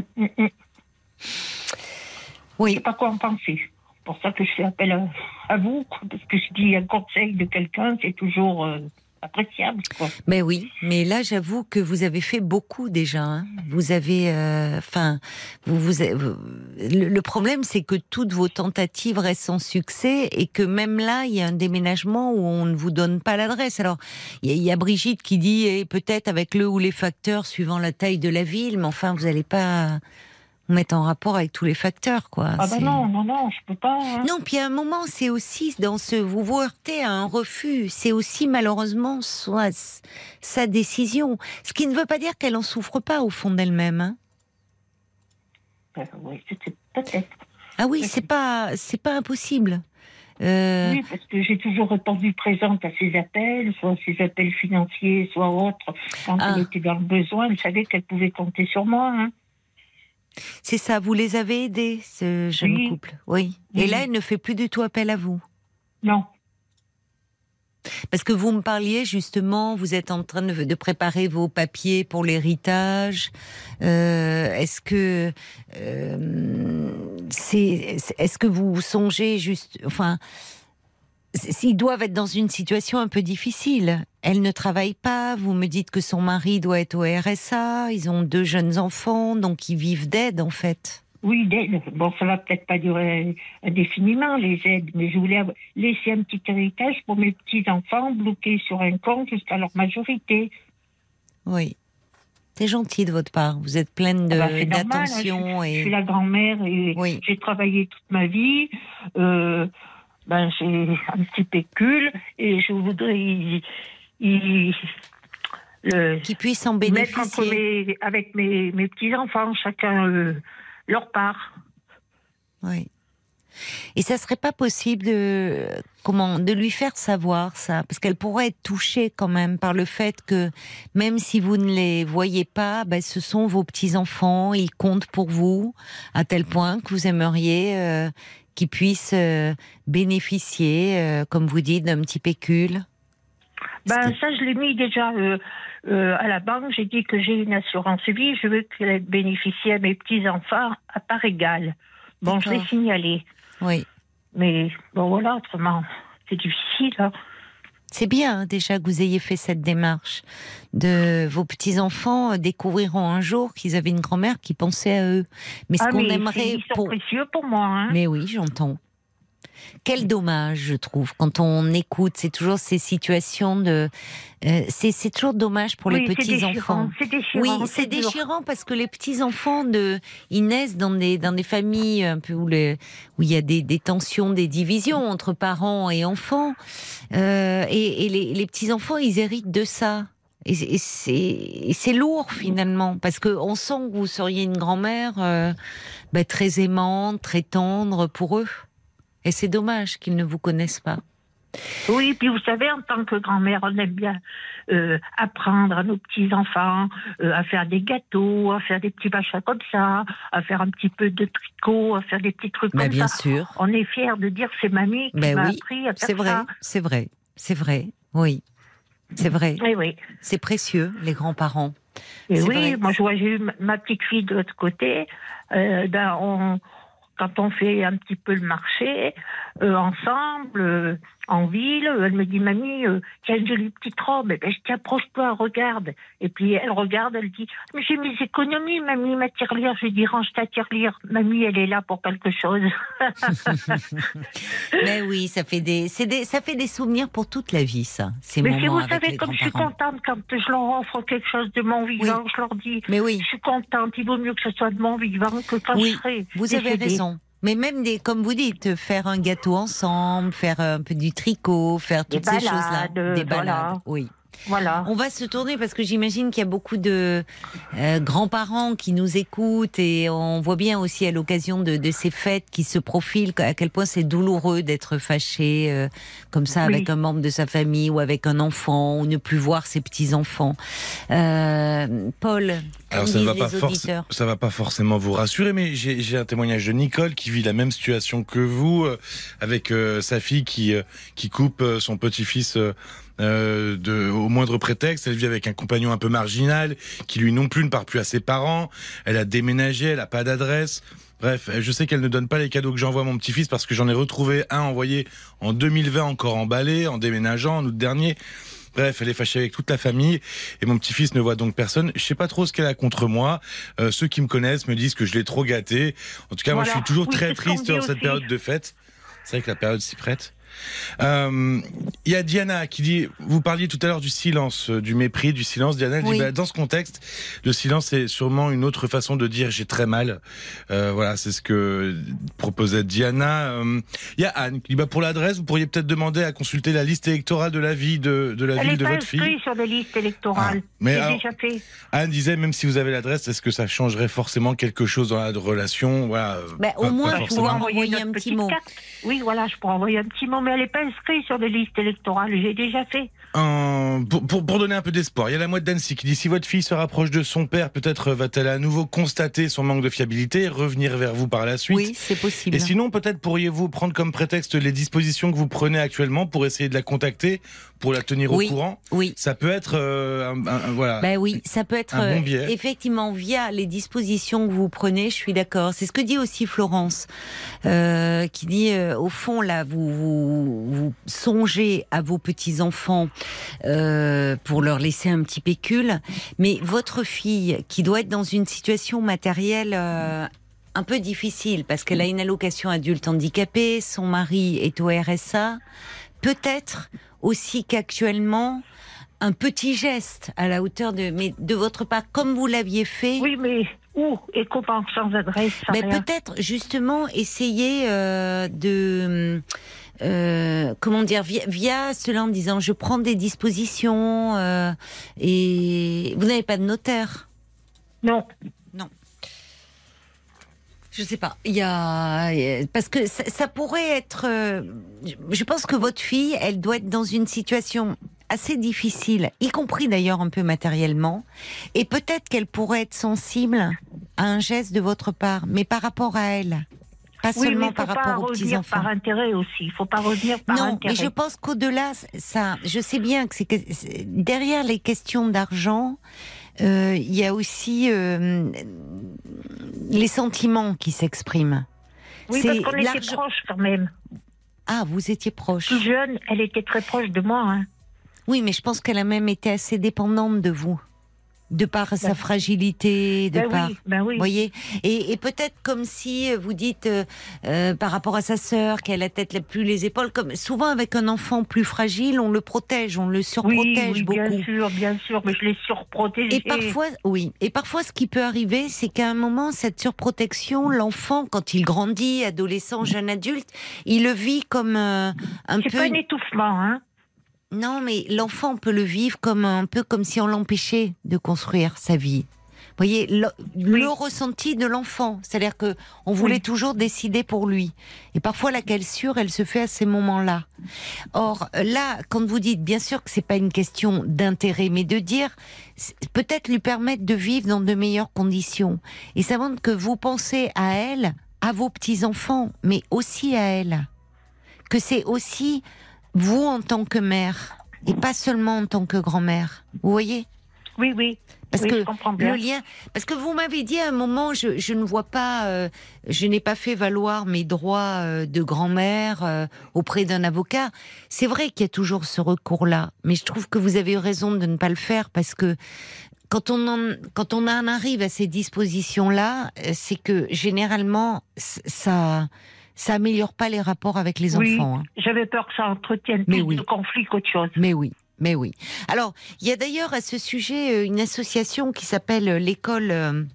Des grands-parents euh, européens qui euh, a été créé pour euh, venir en aide euh, aux grands-parents. euh, euh, enfin, déjà au départ pour promouvoir le rôle des grands-parents dans le rôle de transmission auprès des petits-enfants. Et puis ils se sont aperçus qu'il y avait beaucoup de grands-parents qui étaient en difficulté dans leur lien avec leurs enfants et avec leurs petits-enfants. Ils ont créé un site et une ligne d'écoute, peut-être pour euh, où il y a des, à la fois des, des, des psychologues, des juristes, des grands-parents bénévoles qui interviennent. Et peut-être que vous pourriez prendre les, les coordonnées et, et voir avec eux, parce qu'ils Oui, rencontrent voir- des voir, difficultés. C'est un grand mot parce que je suis malvoyante. Oui, j'ai compris, Oui, mais discuter, voir avec oui. eux au Voilà, figuré, Discuter, voilà. Discuter Oui, au avec figuré, eux, hein. au figuré. Je Euh, plaisante. Donc euh, là, vous- avez, vous pouvez noter la ligne d'écoute ou pas? Ou c'est compliqué Il faut qu'on vous la donne en antenne. Je peux pas bien réécrire. D'accord. De On toute vous la, façon, je vous la redonnerai on en vous la redonnera en antenne. appelle. Moi, je vais la donner quand même euh, à l'antenne. Alors, le site de l'école des grands-parents européens, c'est www.egpe en minuscule.org, www.egpe.org. Et la ligne d'écoute est le 01 45 44 34 93. 01 45 44 34 93. Paul J'avais d'autres réactions. Vous voyez, il y avait Nicole qui a dit euh, qu'elle avait ouvert cette année un livret épargne enfant, que mes petits enfants toucheront à mon décès. En attendant, bon, le passe, le temps passe et la tristesse est toujours là. Il y a Cathy de Lyon qui écrit qu'il faudrait peut-être que vous mainteniez ce lien par courrier alors, en vous adressant, pourquoi pas, à la caisse d'assurance maladie ou au trésor Ah oui. Ou au centre social de, de, de sa ville. Et, euh, Oui, mais ils sont pas censés donner les adresses. hein. Non, Et- ils donnent pas les Il y a adresses une. Je confidentialité. suis pas un organisme débiteur, Ben voilà. moi. Oui, oui. Je te, je te dépiste. Alors pourquoi pas demander l'aide de votre euh, fille aînée pour faire un rapprochement aussi euh, Ah non, elle veut pas. Non, non, elle veut pas, elle. Et puis alors pour terminer, j'avais euh, Cécile qui disait aussi, euh, bah, Caroline, euh, si vous n'êtes pas au courant, Oui. euh, les bottins n'existent plus. Oui. Maintenant il y a pagejaune.fr, pageblanche.fr, Internet, tout ça, c'est Vous savez, oui, oui, elle a- Oui. c'est amusant, elle a raison.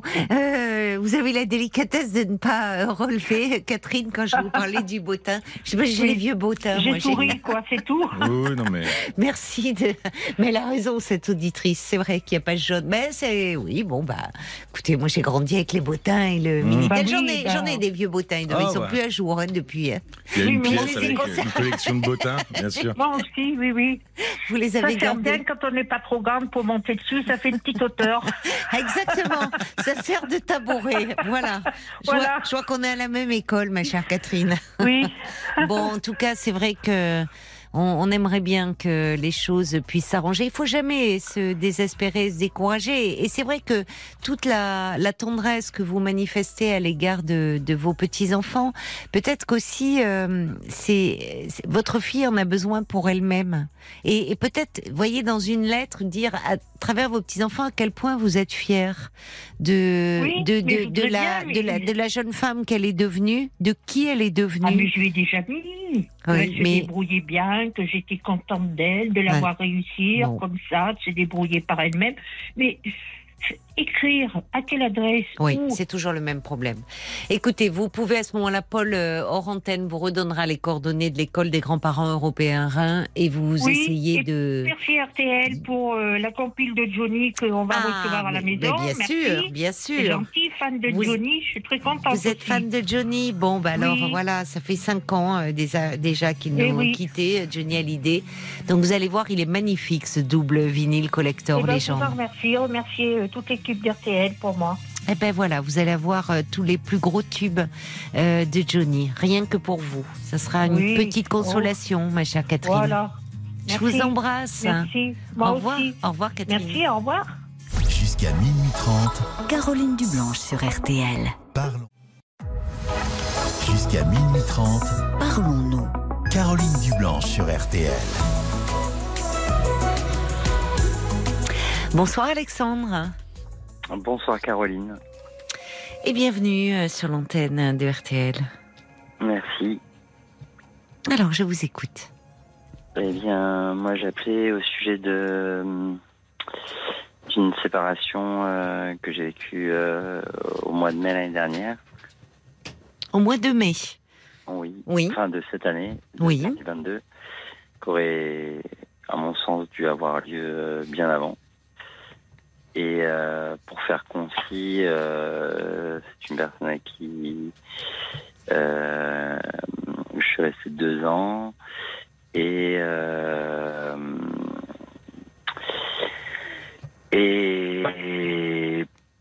qui m'a fait comprendre que il y avait de la perversion narcissique dans la relation que j'entretenais avec elle. Et que aujourd'hui à l'heure actuelle euh, c'est une personne que je vois encore euh, quasiment tous les jours euh, où on n'est plus amants mais très proches et, en fait je j'ai l'impression d'être de d'être envahissant, être un peu un poids pour elle et, qu'elle sacrifie plein de choses qu'elle pourrait vivre par ailleurs euh, euh, pour euh, pour moi et et, et moi en contrepartie je fais pas grand chose j'ai pas l'impression de faire grand chose pour elle quoi Et qu'est-ce qu'elle fait, selon vous, pour vous actuellement? Bah, on a de longues périodes. Enfin, elle me parle énormément, elle me donne beaucoup de conseils. euh, Quel genre de conseils Enfin, des conseils euh, par rapport à quoi? Des conseils de, de maturation, je dirais. De, De maturation? C'est quoi Enfin, ça? de maturation, de, de, des, des conseils de, de hum, pour grandir, quoi, en fait, pour euh, pour être plus responsable, plus soigné, plus meilleur gestionnaire de ma vie euh, au sens euh, général. Pourquoi elle fait ça, selon vous? Hum, bah, je pense que c'est avant tout par amour, mais euh, c'est aussi euh, peut-être. euh, ouais, je pense que c'est euh, Mais si c'est par amour, pourquoi vous êtes-vous séparés? Parce que je pense que c'est pas un amour qui demande à être vécu d'une manière classique de couple. Parce que d'autre part, j'ai euh, moi-même des euh, enfin, d'autres aspirations. Je pense qu'elle en a aussi. Et, euh, moi, j'ai une, indécision, enfin une indécision. Une, je suis bisexuel et euh, et j'ai pas mal de questionnements quant à ma sexualité euh, toujours euh, aujourd'hui et et et puis Mais elle peut pas voilà. être votre psy, cette femme. hein euh, non bah oui, mais, Mais, euh, pourtant, euh, elle Quand vous me dites, pardon? Elle joue un peu ce rôle Oui, mais elle, joue un rôle, mais elle n'est pas psy. Et quand bien même elle le saurait, euh, ayant été à un moment euh, euh, votre partenaire, elle ne peut pas être votre psy. Donc pourquoi la, la, la vraie question que moi je me pose hein, en vous écoutant, c'est pourquoi elle joue ce rôle auprès de vous. Et pourquoi vous acceptez vous d'être euh, dans ce rôle-là. Qui, qui a décidé de la séparation? Parce que vous me dites, euh, vous dites qu'à votre sens, elle aurait dû avoir lieu bien avant. Qui a décidé de la séparation? Euh, je pense, un peu complexe parce que moi, de mon point de vue, euh, je, je me serais pas séparé d'elle. Vous ne vous Euh, seriez pas J'ai pas compris. Moi, je me serais pas séparé, séparé d'elle, Oui. et en même temps, euh, me fait me fait comprendre que que c'est moi qui la veux cette séparation. Donc, Oui, enfin peu- bon, enfin, c'est très alambiqué, hein. Parce que vous voyez, elle, euh, moi, je, elle vous dit euh, que elle vous a fait comprendre qu'il y avait de la perversion narcissique. Je reprends vos mots dans la relation, Oui. mais elle maintient le lien avec vous euh, assez régulièrement, puisque même euh, vous me dites tous les jours, pour vous faire grandir, pour enfin. Voyez, si vraiment cette relation, euh, euh, pour reprendre ces mots, parce qu'elle utilise ces mots, euh, qui avait quelque chose de l'ordre d'une perversion dans la relation, bah, elle devrait euh, plutôt s'éloigner de vous et non pas chercher à, à, vous accompagner, qu'elle s'accompagne elle, déjà. Pourquoi vous vous placez dans cette position comme ça où vous restez finalement dans une relation de dépendance?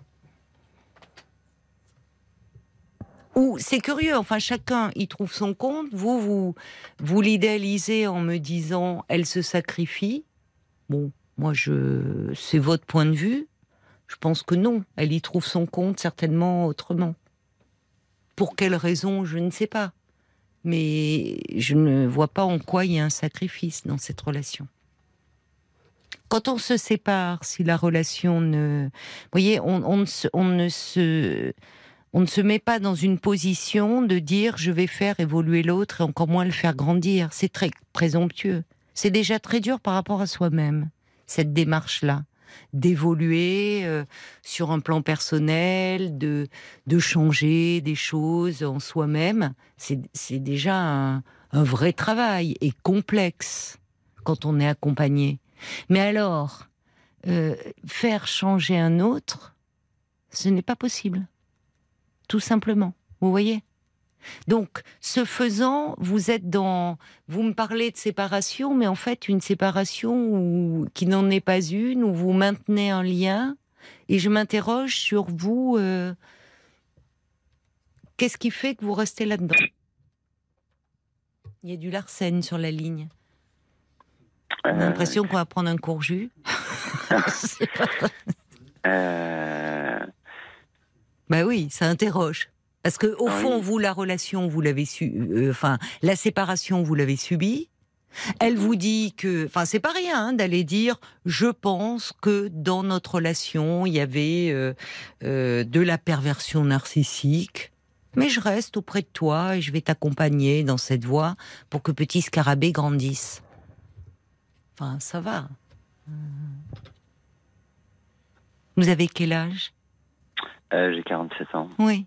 Les questionnements que vous vous posez par rapport à votre identité sexuelle, c'est pas elle qui peut les résoudre. Si euh, que vous vous posiez euh, beaucoup de questions, enfin sur vous-même, c'est bien. Mais à, à- à ce moment-là, faites-vous accompagner par quelqu'un qui est tout à fait extérieur et qui est pas dans un double lien là, parce que vous ne pouvez pas avancer en fait dans ce lien-là. Contrairement à ce qu'elle vous fait croire et contrairement à ce que vous croyez. Pour répondre à la question que vous m'avez posée juste, juste avant, euh, qui moi me, me, me faisait euh, entre guillemets me complaire ou en tout cas poursuivre euh, cette relation Mm. euh, qui n'est plus une relation de couple mais euh, encore très très attachée. Oui. Y a, moi, je vois deux, deux choses. La première, c'est euh, une grand, un grand vide affectif, une- Oui. enfin, des, des choses qui font que, que quand je suis attaché, j'ai beaucoup de mal à, à tourner les pages et que j'ai, Oui, comme ça une notion sûr. de refuge et affectif. Et, Oui. et en plus, c'est vraiment une personne que, que comme, vous dites, comme vous avez dit tout à l'heure, que j'idéalise. Et par ailleurs, euh, je j'ai des éléments de, de réponse Oui. concernant euh, ces questions euh, existentielles et, et, euh, et puis plus basiques aussi de, de vie. Euh, et- mais c'est un chemin sur lequel j'ai beaucoup de mal à m'engager et c'est euh, maintenir cette relation comme peut-être la, de la même manière que je l'ai engagée. Oui. C'est pour moi une manière de d'éviter euh, ce cheminement que j'ai à faire. Oui. Oui. D'accord. Bon. Moi, je- j'entends hein, de votre point de vue que, euh, comme c'est elle qui a été à l'initiative de cette séparation, euh, le, fait de maintenir euh, ce, lien, enfin, il y a quelque chose de rassurant par rapport à ce vide que vous ressentez, ce vide intérieur, euh, ou par moment, euh, en plus, euh, elle, euh, il y a quelque chose de, gratifiant. Mais je, quand elle vous dit, mais je, ne sais pas d'ailleurs au fond qui dit cela, parce que les mots que vous avez utilisés ne sont pas n'importe lesquels. De, dire par exemple que bon ce lien qui serait de l'ordre de la perversion entre vous deux, enfin qui est-elle pour dire ça? Vous voyez, elle se place à quel niveau? Votre ancienne compagne, votre psy, euh, votre coach, bon. Et puis de dire aussi euh, que est-ce que c'est vous qui vous dites elle m'aide à grandir? Ou est-ce que c'est elle qui vous dit euh, je t'accompagne dans cette évolution? Vous voyez, ça compte aussi ça. Qui parle au fond? C'est votre ressenti ou c'est le sien? Est-ce qu'elle utilise des mots comme ça vis-à-vis de vous? C'est ça que j'essaye de comprendre. Euh, hum, je ne sais pas si je comprends bien la question, mais en tout cas, euh, de ce que je comprends, ce, que, ce, qui, est, ce qui est flagrant, euh, c'est qu'elle m'a vraiment fait prendre conscience de, de, de, de choses très négatives en moi et que je portais depuis longtemps et, Et quoi? Et dont, dont Et je me quoi, selon quoi Qu'est-ce que qu'est-ce qu'elle a mis en avant de, de ce que vous percevez comme très négatif en vous? Un égoïsme maladif, euh, un manque de reconnaissance, de, de, de gratitude, un manque de lucidité euh, concernant euh, la chance que je peux avoir, euh, un manque de reconnaissance euh, vis-à-vis de, de- de- des sacrifices de, mes parents, de plein de gens. Enfin, D'accord. bon, Ah oui, elle remonte loin dans l'histoire. Et alors, qu'est-ce qu'elle voit de positif? Elle, en- elle voit quelques aspects positifs en vous ou pas? Bah, de temps, oui, de De temps, temps en même. temps, quand même. Quelques oui, petits enfin- coups de griffe, des gros coups de griffe, puis à un moment une caresse. Euh, bah, ou- enfin, c'est pas des coups Qu'est-ce que c'est que cette psychanalyse sauvage là? Parce que je vais vous dire, à ce moment-là, il faut il faut bien peser les choses. Je suis pas sûre que cette relation là, enfin, à vous entendre, qu'elle vous fasse du bien. Vous vous placez tout en elle, vous lui donnez un pouvoir sur vous phénoménal. Parce que quand elle vous dit ça, égoïsme maladif, manque de reconnaissance, moi j'entends une ancienne compagne qui se plaint de ce qu'elle considère chez vous comme des défauts. De fait, elle peut se plaindre et se séparer parce qu'elle n'était pas heureuse dans cette relation. Mais dans ces cas-là, qu'elle ne s'improvise pas maintenant comme celle qui va vous soigner. C'est là où il y a quelque chose qui ne va pas. Et où vous lui donnez un pouvoir qu'elle ne devrait pas avoir. Parce que quelqu'un, avec le tableau qu'elle dépeint de vous, hein, et vous, vous acceptez ça, alors comme si tout d'un coup, elle vous ouvrait les yeux, enfin, et elle vous apprenait des choses sur vous-même.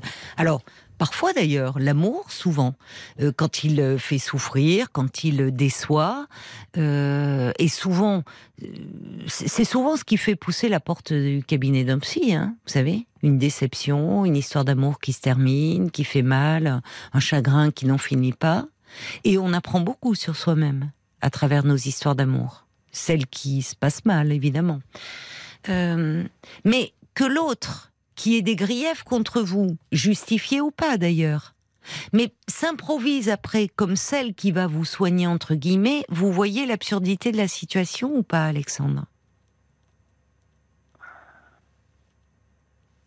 Non. Euh, si, si, enfin, je. Euh, oui, oui, si, si, si. Mais vous semblez en ce moment, je ne sais pas comment vous êtes habituellement, mais vous vous sentez comment en ce moment? Abattu, déprimé euh, Parce que là, vous êtes dans un. Même le tableau que vous dressez de vous, euh, enfin. euh, on on sent que vous êtes un peu accablé. Oui, oui, oui, il y a de ça, et en même temps, euh, c'est un peu en yo-yo, quoi. Il y a des moments où. euh, je, ressens euh, tous ces poids. euh, tous ces poids et d'autres moments où et ça c'est aussi un, un point qu'elle m'a dont elle m'a fait prendre conscience sur le déni que je pouvais avoir sur beaucoup beaucoup de choses et sur tout ce qui me dérangeait en somme Et, euh, et du coup, euh, parfois, je retombe peut-être dans, dans ce déni et j'arrive à, à faire fi euh, de, Hmm. de, des problématiques.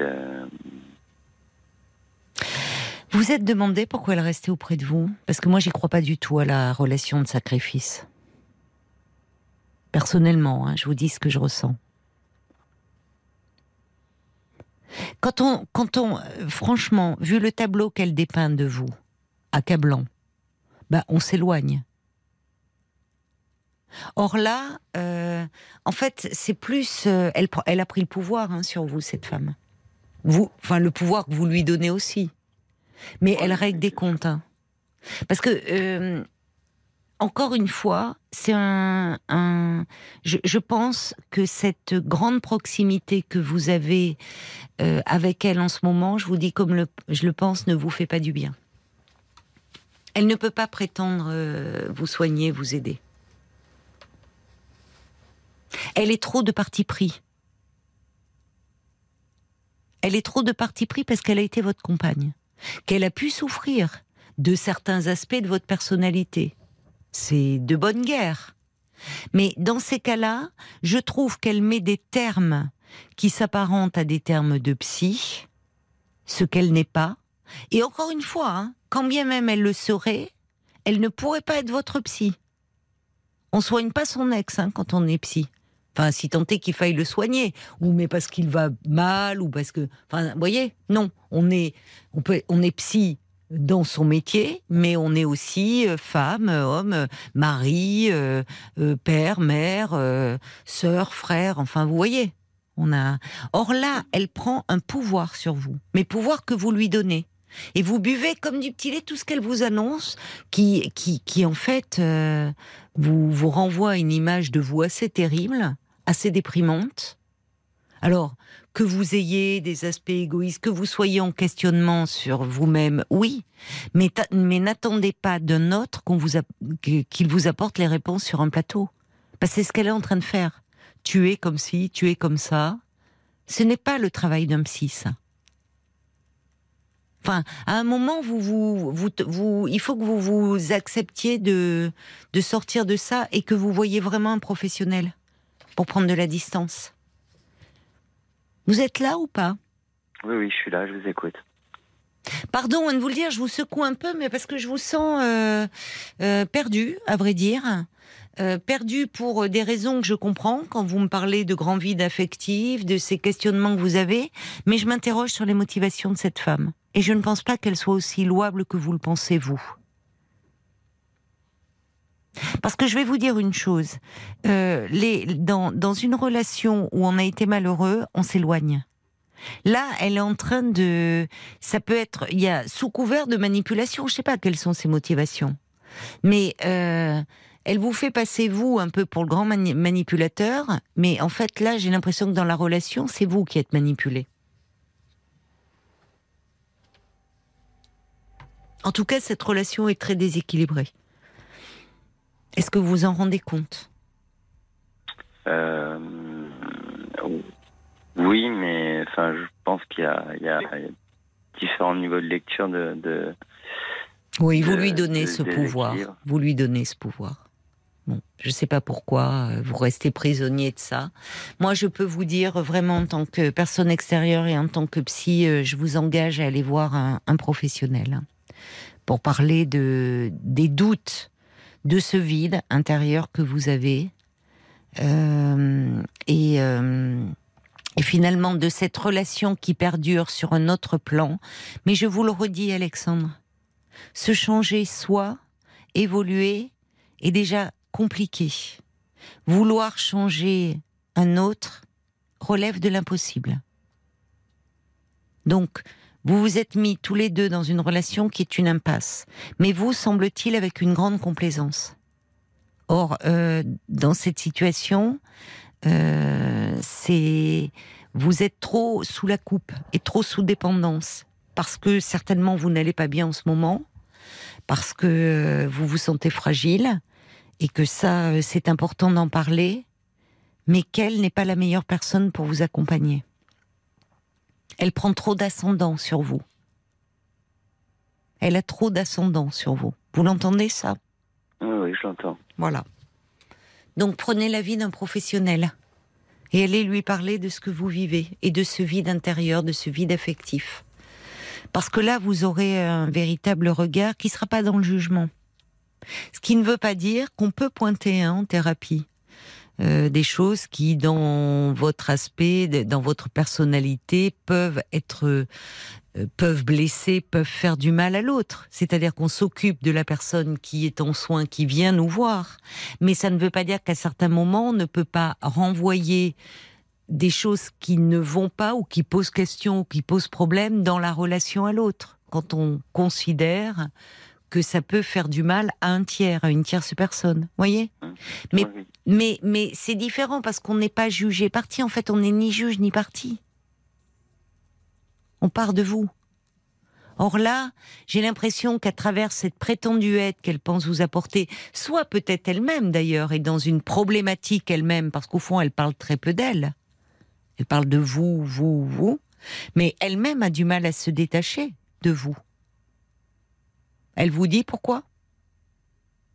Est-ce qu'elle vous dit pourquoi elle, euh, elle maintient ce lien tous les jours avec vous? Est-ce qu'elle en parle? Est-ce qu'elle l'évoque à certains moments? Sa raison à elle. Vous, je la comprends, hein, Alexandre. Je la comprends, vous n'êtes pas bien euh, et, et vous avez subi cette séparation. Mais elle, qui la décide, au nom prétendument d'une perversion narcissique dans ce lien, dit-elle. Pourquoi le maintient-elle avec vous? Est-ce qu'elle l'évoque? Bah, Elle, euh, elle m'a énormément parlé d'elle, de sa vie. Euh, oui, mais. Elle, est un petit peu plus âgée que moi de, 3-4 ans, de 4-5 ans. Mhm. Et euh, elle m'a beaucoup, beaucoup, beaucoup parlé de son parcours. Oui, mais pour, dans votre relation à tous les deux, qu'est-ce qui fait qu'elle maintient le lien? Est-ce qu'elle évoque ça? Ben, je, je, non, ça. Non. Je, non. non. Parce que ça se pose la question. Vous en convenez ou pas? Oui, oui. Pourquoi elle reste finalement auprès de vous? Mm. Qu'est-ce qui fait qu'elle n'arrive pas à se détacher? Et de dire après tout, bon, tu as des difficultés. Voyez qu'elles vous disent, tu m'as fait du mal pour telle et telle raison, parce que tu es d'un égoïsme maladif, tu, tu es dans le déni de plein de choses. Qu'elles vous le disent en partant, en disant, écoute, tu aurais vraiment des choses à travailler. Certes, mais qu'elles ne prétendent pas être le remède. Vous voyez? C'est ça qui ne va pas.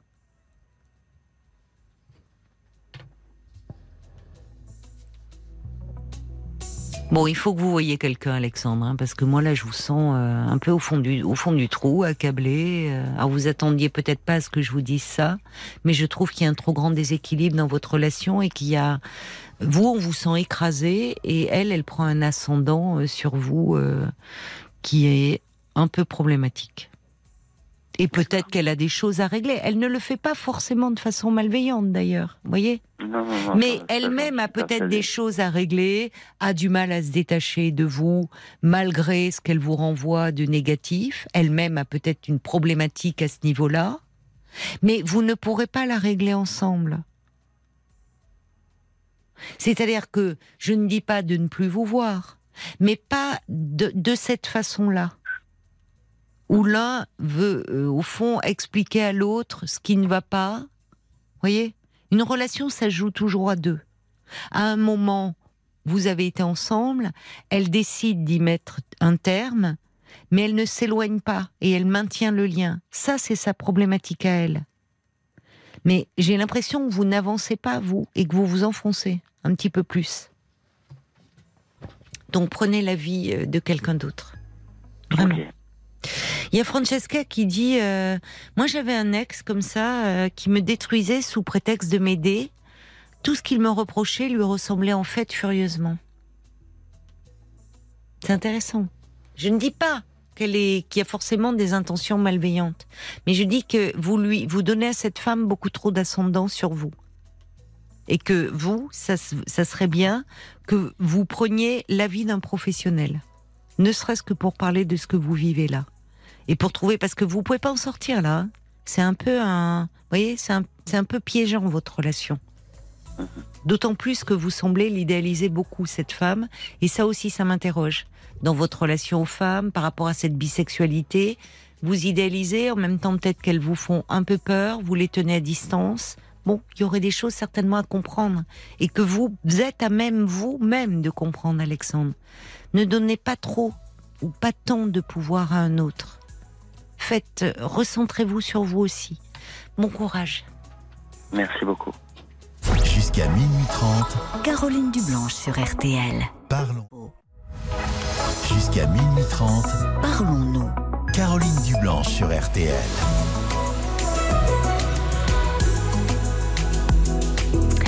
La nuit est à vous sur RTL de 22h à minuit et demi. Vous pouvez prendre la parole au standard de Parlons-nous en appelant le 09 69 39 10 11. C'est un numéro de téléphone non surtaxé. Et pendant une demi-heure encore, une raison de plus d'a- d'appeler le 09 69 39 10 11. Parce qu'à l'occasion du cinquième anniversaire de la disparition de, de, de Johnny Hallyday, eh bien, tous ceux d'entre vous euh, qui interviennent euh, à l'antenne euh, dans la journée, aujourd'hui, ce soir, vous allez recevoir le double vinyle collector Légende, une nouveauté Universal Music que vous offre RTL. Avant d'accueillir, euh, avant d'accueillir Bertrand, euh, quelques petits mots euh, pour Alexandre. Francesca qui disait, bah, moi j'avais un ex qui, comme ça, sous prétexte de m'aider, en fait, me faisait du mal. Je laissais cet ex m'expliquer qui j'étais parce que je me dû, mais ses propos me perturbaient encore davantage. Alors je ne sais pas ce qui est en jeu euh, dans la relation euh, de d'Alexandre avec euh, son ex, mais quand Alexandre disait que il avait le sentiment que cet ex se sacrifiait pour l'aider à aller mieux, à devenir une meilleure personne, et que euh, je vois sur sa petite fiche qu'il se dit que ça l'embêtait parce qu'il devait la libérer, ils sont deux aussi hein, dans cette histoire. C'est-à-dire que euh, c'est elle aussi qui reste auprès de lui, peut-être parce que elle-même n'arrive pas à se à se séparer, et puis peut-être qu'il y a de la projection aussi euh, de, de, de, sa propre histoire dans les reproches qu'elle adresse à Alexandre. Et d'ailleurs, il y a l'homme au camélia qui dit nos adversaires nous reprochent plus que souvent leurs propres travers. C'est très juste ça. Oui, oui, ça s'appelle la projection, effectivement. On, a, on attribue à l'autre des sentiments ou des pensées qui sont en fait les nôtres. Bonsoir Bertrand. Bonsoir Caroline. Bonsoir et bienvenue. Merci. Merci de me donner l'antenne. Euh, et tant que j'y pense, euh, j'y pensais il y a quelques jours à Steven qui était passé à votre émission il y, a, il y a un mois à peu près, qui vivait dans un camping-car et qui voyait pas le bout du tunnel. Ah oui, Euh, oui, oui. Donc, oui, j'ai vécu de- un peu, oui, oui, j'ai vécu une histoire un peu similaire à la sienne, donc je voulais lui faire un petit coucou s'il écoute. Bah, c'est gentil. euh, on espère qu'on aura des les- nouvelles. Ça va mieux, vous, aujourd'hui? Ben ça va mieux, ouais, à tout point de vue. Euh, au niveau professionnel, Oui. ça, ça s'est arrangé. Oui. Euh, sentimentalement, ça s'arrange aussi. Euh, à ceci près Tant que je mieux. disais à Violaine, j'ai presque honte de vous de, de, de vous exposer mon problème. Ah bon? Pourquoi? Euh, bon, c'est-à-dire bon, j'ai vécu une séparation assez compliquée avec la, la mère de mes deux enfants Mhm. avec qui je suis resté dix ans. Euh, qui était, bah, bah, c'est une histoire de beauté en fait. c'était une très belle femme, bon, Euh, mais caractériellement, c'était pas ça du tout. Et là, je suis passé carrément à l'inverse, si vous voulez. Donc j'ai un problème avec. euh, c'est quelqu'un qui est la nouvelle personne avec qui je suis hein, depuis quatre mois maintenant, euh, qui a un physique plutôt on va dire, pas très facilement. Je... Et j'ai un problème avec euh, ce que le regard des autres. On vit dans une société aujourd'hui qui est très basée sur l'apparence, on va dire. Et puis par rapport à mes enfants, qui sont assez jeunes aussi, et qui font le parallèle évidemment avec euh, le physique de leur maman, euh, qui est habituée à me voir avec leur maman, et la- ma nouvelle compagne. Euh, donc j'ai du mal à gérer tout ça, si vous voulez. Quel âge ils ont, vos enfants? Ils ont 10 et 6 ans. Ils sont petits, hein Oui. Comment font-ils le parallèle? Qu'est-ce qu'ils disent? Ben, et, par rapport à maman, où il faudrait qu'elle change ça. le plus grand, il parle même de, de chirurgie esthétique. bon. À 10 ans Ouais. Parce que sa mère fait de la chirurgie esthétique. Non, non, non, pas du tout. Bah, c'est qu'il en a euh, entendu parler, enfin, à 10 ans. Ouais, certainement, ouais. Et comment vous réagissez quand ils disent cela? Bah, moi, je lui ai dit une phrase que quelqu'un, une amie m'a dit il n'y a pas euh, si longtemps que ça. La, la beauté ne se mange pas en salade, ce qui est bien vrai. Oui, mais c'est très important pour vous, semble-t-il. Vous me dites c'est une histoire de beauté.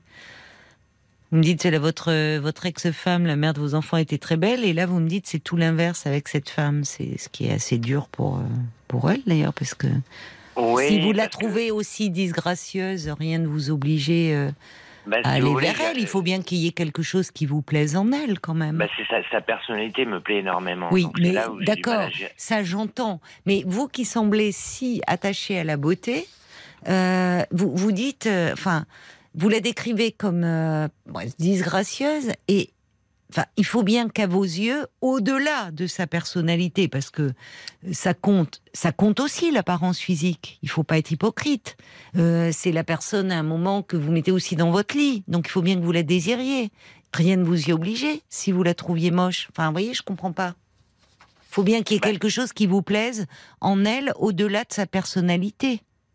Voilà, eh bien c'est ça. Bah, si vous parliez justement elle-même, euh, quand on se retrouve dans l'intimité, euh, elle préfère éteindre carrément la lumière, si vous voulez, parce que elle, a, elle, a- elle est presque gênée parce- et elle sait aussi, euh, la, elle connaît euh, brièvement la, la femme avec qui j'étais. Donc, et, mais moi je l'aime cette femme-là, je l'aime comme elle est, si vous voulez. Mais enfin, c'est affreux parce que euh, on voit la, comparaison. euh, Enfin, moi, je, me dis la comparaison que vous faites, puisque elle pourrait. Il y a des personnes qui, euh, dans leur intimité sexuelle, ne sont pas très à l'aise avec leur corps, préfèrent être dans des lumières tamisées, voire dans le noir. Bon, mais vous ajoutez-vous parce qu'elle connaît votre femme, donc c'est bien que voyez, vous-même, vous sous-tendez la comparaison. Il y a une forme de, vous les mettez en, un peu en rivalité l'une et l'autre. Il y a quelque chose qui va pas là. Mais c'est pour ça que je vous appelle, Caroline, parce que j'ai un problème de, euh, si vous voulez, sa personnalité, parce que c'est quelqu'un de très généreux, de, qui, euh, si vous voulez, dans sa personne, je lui trouve euh, aucun défaut. Alors que mon ex-femme, c'était tout l'inverse, si vous voulez, avec, surtout avec le recul, la séparation était compliquée, euh, avec les enfants, ça s'est très mal passé aussi. Et je me suis aperçu que j'étais tombé sur quelqu'un qui n'était pas franc, qui était plutôt hypocrite. Et, et, et donc j'ai du mal à gérer le fait d'avoir vécu avec quelqu'un qui était plutôt joli. Avec, et je ne sais pas comment vous expliquer les Si, choses. si, mais j'entends, très bien ce que vous me dites. Enfin, euh, je pense que. euh, Et je suis presque gêné de vous dire ça d'ailleurs parce que parce que j'aime cette femme-là. oui, mais euh, le problème, c'est, il est en vous. Hein. Il est pas, c'est pas le problème, c'est pas cette femme. hein. Parce que vous me dites, euh, vous étiez avec une. euh, votre ex-femme était une très jolie femme. C'était flatteur pour vous de vous promener à son bras, dire c'est ma femme. Euh, c'était finalement ça flattait votre narcissisme d'être de, de- d'être vu, enfin de dire je suis le mari de cette très jolie femme. Mais au fond, euh, sa personnalité ne vous correspondait pas et le quotidien avec elle, vous dites, eh bon, euh, c'était difficile. C'est ça. Là, vous rencontrez une femme euh, qui a beaucoup de qualités sur le plan humain, avec qui, semble-t-il, vous vous entendez bien, mais elle est moins jolie et ça pose problème, parce qu'il y a le regard des autres et... Et vous me parlez de vos enfants, mais vos enfants, il y a aussi ce que vous... Enfin, les enfants, ils, véhiculent aussi les valeurs que l'on leur fait passer, hein, consciemment ou inconsciemment. hein. Bien, tout à fait. Mais moi, je leur dis que, en plus, ils sont, ils aiment, ils aiment bien, ils passent de bons moments avec elle. Enfin bon, euh, ils ont l'air. Mais vous, j'y reviens, Bertrand. Ok, selon des critères extérieurs, euh, votre la mère de vos enfants était une très jolie femme. euh, bon, et elle est, est- est n'est pas dans ces canons-là de beauté, mais il a bien fallu que quelque chose vous attire en elle. J'y reviens, je me permets d'y revenir parce que euh, qu'elle soit généreuse, qu'elle soit, euh, euh, qu'elle ait plein de qualités humaines, c'est une chose. Mais à ce moment-là, vous auriez pu en, vous en faire une amie et pas euh, votre maîtresse. Donc, il a bien fallu que vous, même que vous lui trouviez, que vous trouviez en elle quelque chose de désirable à vos yeux. Ou alors, je comprends pas. C'est vrai, et ben, c'est-à-dire que hum, euh, elle a 20 ans de moins que moi aussi. Et mon ex-femme avait 15 ans de moins que moi. Donc, c'est l'âge, c'est le fait qu'elle ait 20 ans de moins que vous. Non, c'est le fait que je me suis dit, oh, quand ma, ma femme m'a quitté, je me suis dit, bon, je veux plus entendre parler de l'amour, j'ai mes deux enfants. Euh, ce sera ma plus belle histoire d'amour, les deux enfants. Euh, je ne voulais pas refaire ma vie. Et puis, euh, trois ans se sont écoulés. Et puis, je me suis aperçu que j'avais des sentiments pour cette femme-là. Et je me suis dit, ben, parce que tous mes amis me disaient, tu vas pas finir ta vie tout seul. Euh, Bon, Vous avez quel âge? J'ai 52 ans. 52 ans, vous m'avez dit. D'accord. Quel est le problème finalement là par rapport euh, ce soir si vous m'appelez? Parce que vous me dites j'ai presque honte d'en parler. C'est-à-dire de Bah, vous vous, avez- bah vous oui, l'avez dit que- d'ailleurs à un moment vous m'avez dit au fond vous l'avez résumé très vite c'est une histoire de beauté. Mais la beauté elle est dans l'œil de celui qui regarde. Bien sûr, mais c'est, si vous voulez, c'est le, c'est par rapport au regard des autres et mes enfants, comme comme dans une cour de récréation, vous savez combien les enfants peuvent être cruels entre eux par rapport au, physique, à l'apparence, euh, à la tenue vestimentaire et, et- et tout ça, quoi. Et c'est par rapport au, au- au rapport euh, qu'ont mes enfants avec leur mère et avec ma nouvelle compagne. J'ai du mal à gérer tout ça. Donc quel rapport ont-ils avec euh, leur mère vos enfants?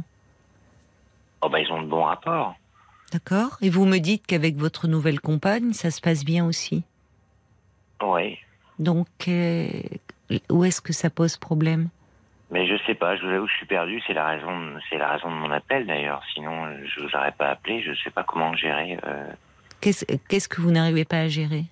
Le regard des autres, c'est qui les autres?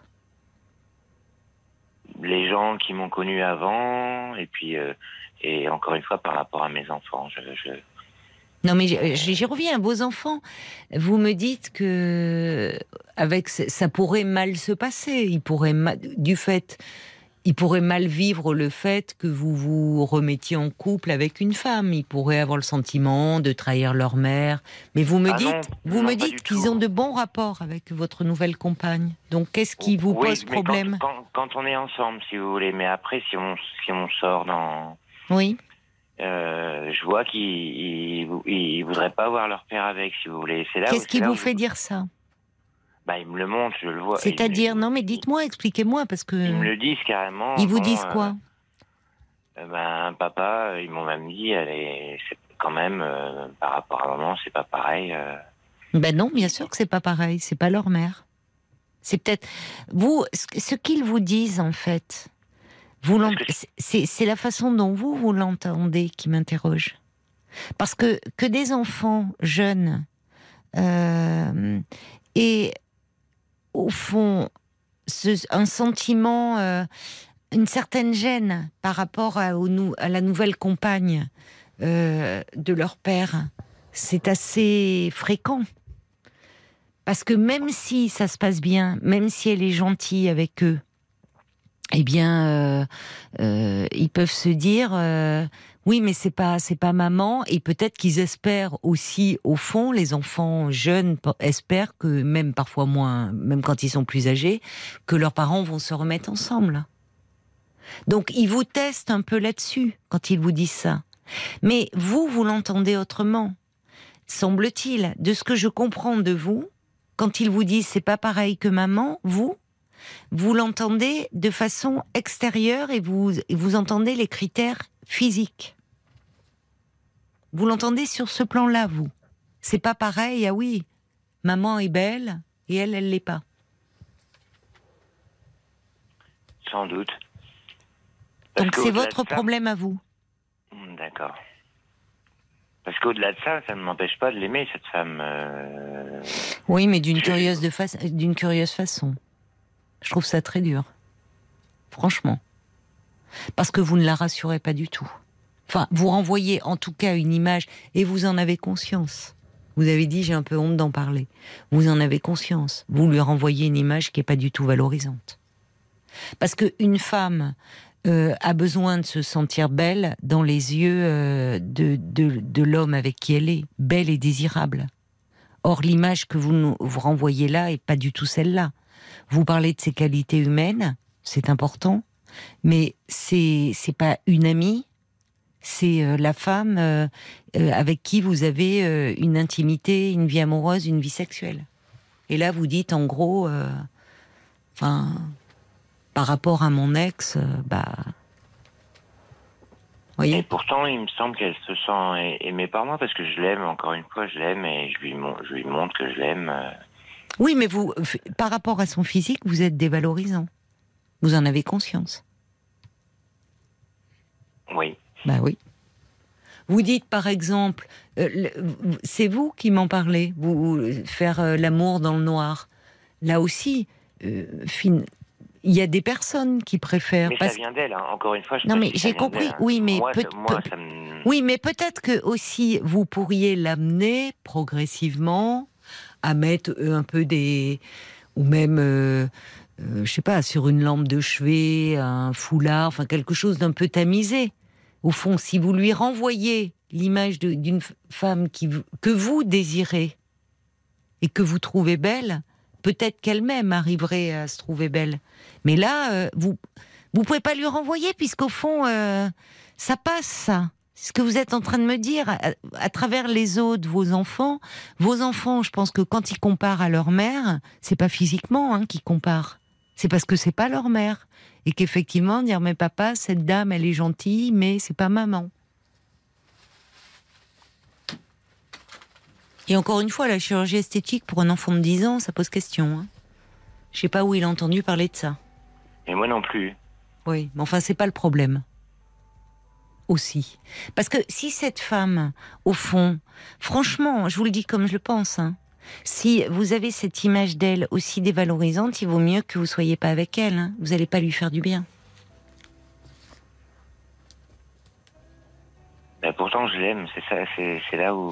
Eh ben, peut-être que justement, vous, vous êtes en train d'apprendre, euh, voyez, de, de développer euh, une dimension plus intérieure de votre être, d'être un peu moins sensible au paraître. C'est ça. Parce qu'on ne fait pas sa vie avec une belle image ou avec un faire-valoir narcissique. Non, et encore Il y, a beaucoup, fois, il y a beaucoup de gens comme ça, hein. ils sont flattés d'avoir euh, euh, une belle femme à leurs bras, de... mais on ne fait pas sa vie avec une image. C'est euh, finalement peut-être que vous, vous êtes, vous êtes en train de gagner un peu en intériorité. Voilà, bah, c'est aussi pour ça que je vous appelais, pour, euh, pour pouvoir euh, passer complètement outre euh, ce côté. euh, parce que je suis plus un gamin, comme on dit. Donc, à mon âge, je sais faire la part des choses. Et, euh, parce que je suis plus heureux au quotidien avec, euh, avec elle qu'avec mon ex-femme, si C'est ça. voulez. Voilà.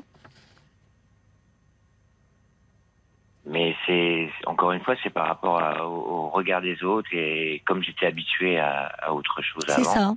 Oui, on vous, on Et- vous enviait, me- c'était flatteur. Voilà. Et ça me, ça m'empêche de l'aimer complètement en fait. Donc, euh, et je, je sais pas comment gérer ce problème-là, si vous voulez. Mais elle a du mal à peut-être à se mettre en valeur, parce qu'au fond, euh, euh, toute femme, à partir du moment où elle trouve euh, euh, un peu son style, toute personne une façon de s'habiller, enfin peu, peu, au fond être, euh, voyez, il y a quelque chose qui rayonne. Et franchement, le regard d'un homme aimant et désirant, ça aide à se sentir belle. C'est ça qui m'ennuie un peu pour elle c'est que, comme vous dites, euh, vous, il y a toujours ce, problème avec vous-même, qu'il y a cette comparaison avec votre ex-femme. Vous vous le dites. Elle était très, elle était jolie. On vous renvoyait selon des critères que physiques que tout le monde s'accorde à trouver beau ou élégant. Mais au fond, vous n'étiez pas heureux. Alors là, vous avez peut-être un peu moins de retours euh, de compliments, mais vous êtes heureux. Voilà. Donc c'est mieux, c'est mieux comme ça, finalement. Ben, ça n'a pas l'air pour vous, c'est pas si simple. Pour vous, ça a l'air compliqué. Ouais. Ouais. Alors qu'est-ce que vous me conseillez, Caroline? Ben, je ne sais pas. Quelle est votre question par rapport à ça?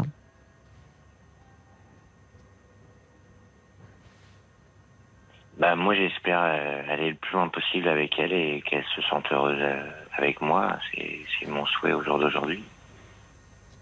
Mais vous aimez la façon dont elle vous aime, en fait. Euh, oui, et puis j'aime j'aime être euh, j'aime sa compagnie, j'aime les sorties qu'on fait ensemble, j'aime Hum. euh, Et vous n'arrivez pas à la trouver belle? physiquement non. Qu'est-ce qui vous déplaît? Ah ben je peux pas vous décrire mais euh, ben, Je sais pas. Est-ce que c'est un, un- ce qui vous paraît être un défaut physique ou est-ce que c'est un tout? c'est un tout. Ben Alors vous ne vous ne vous n'arrivez même pas à la désirer Ou alors dans le noir C'est ça. Oui. Ben vous allez lui faire du mal à cette femme.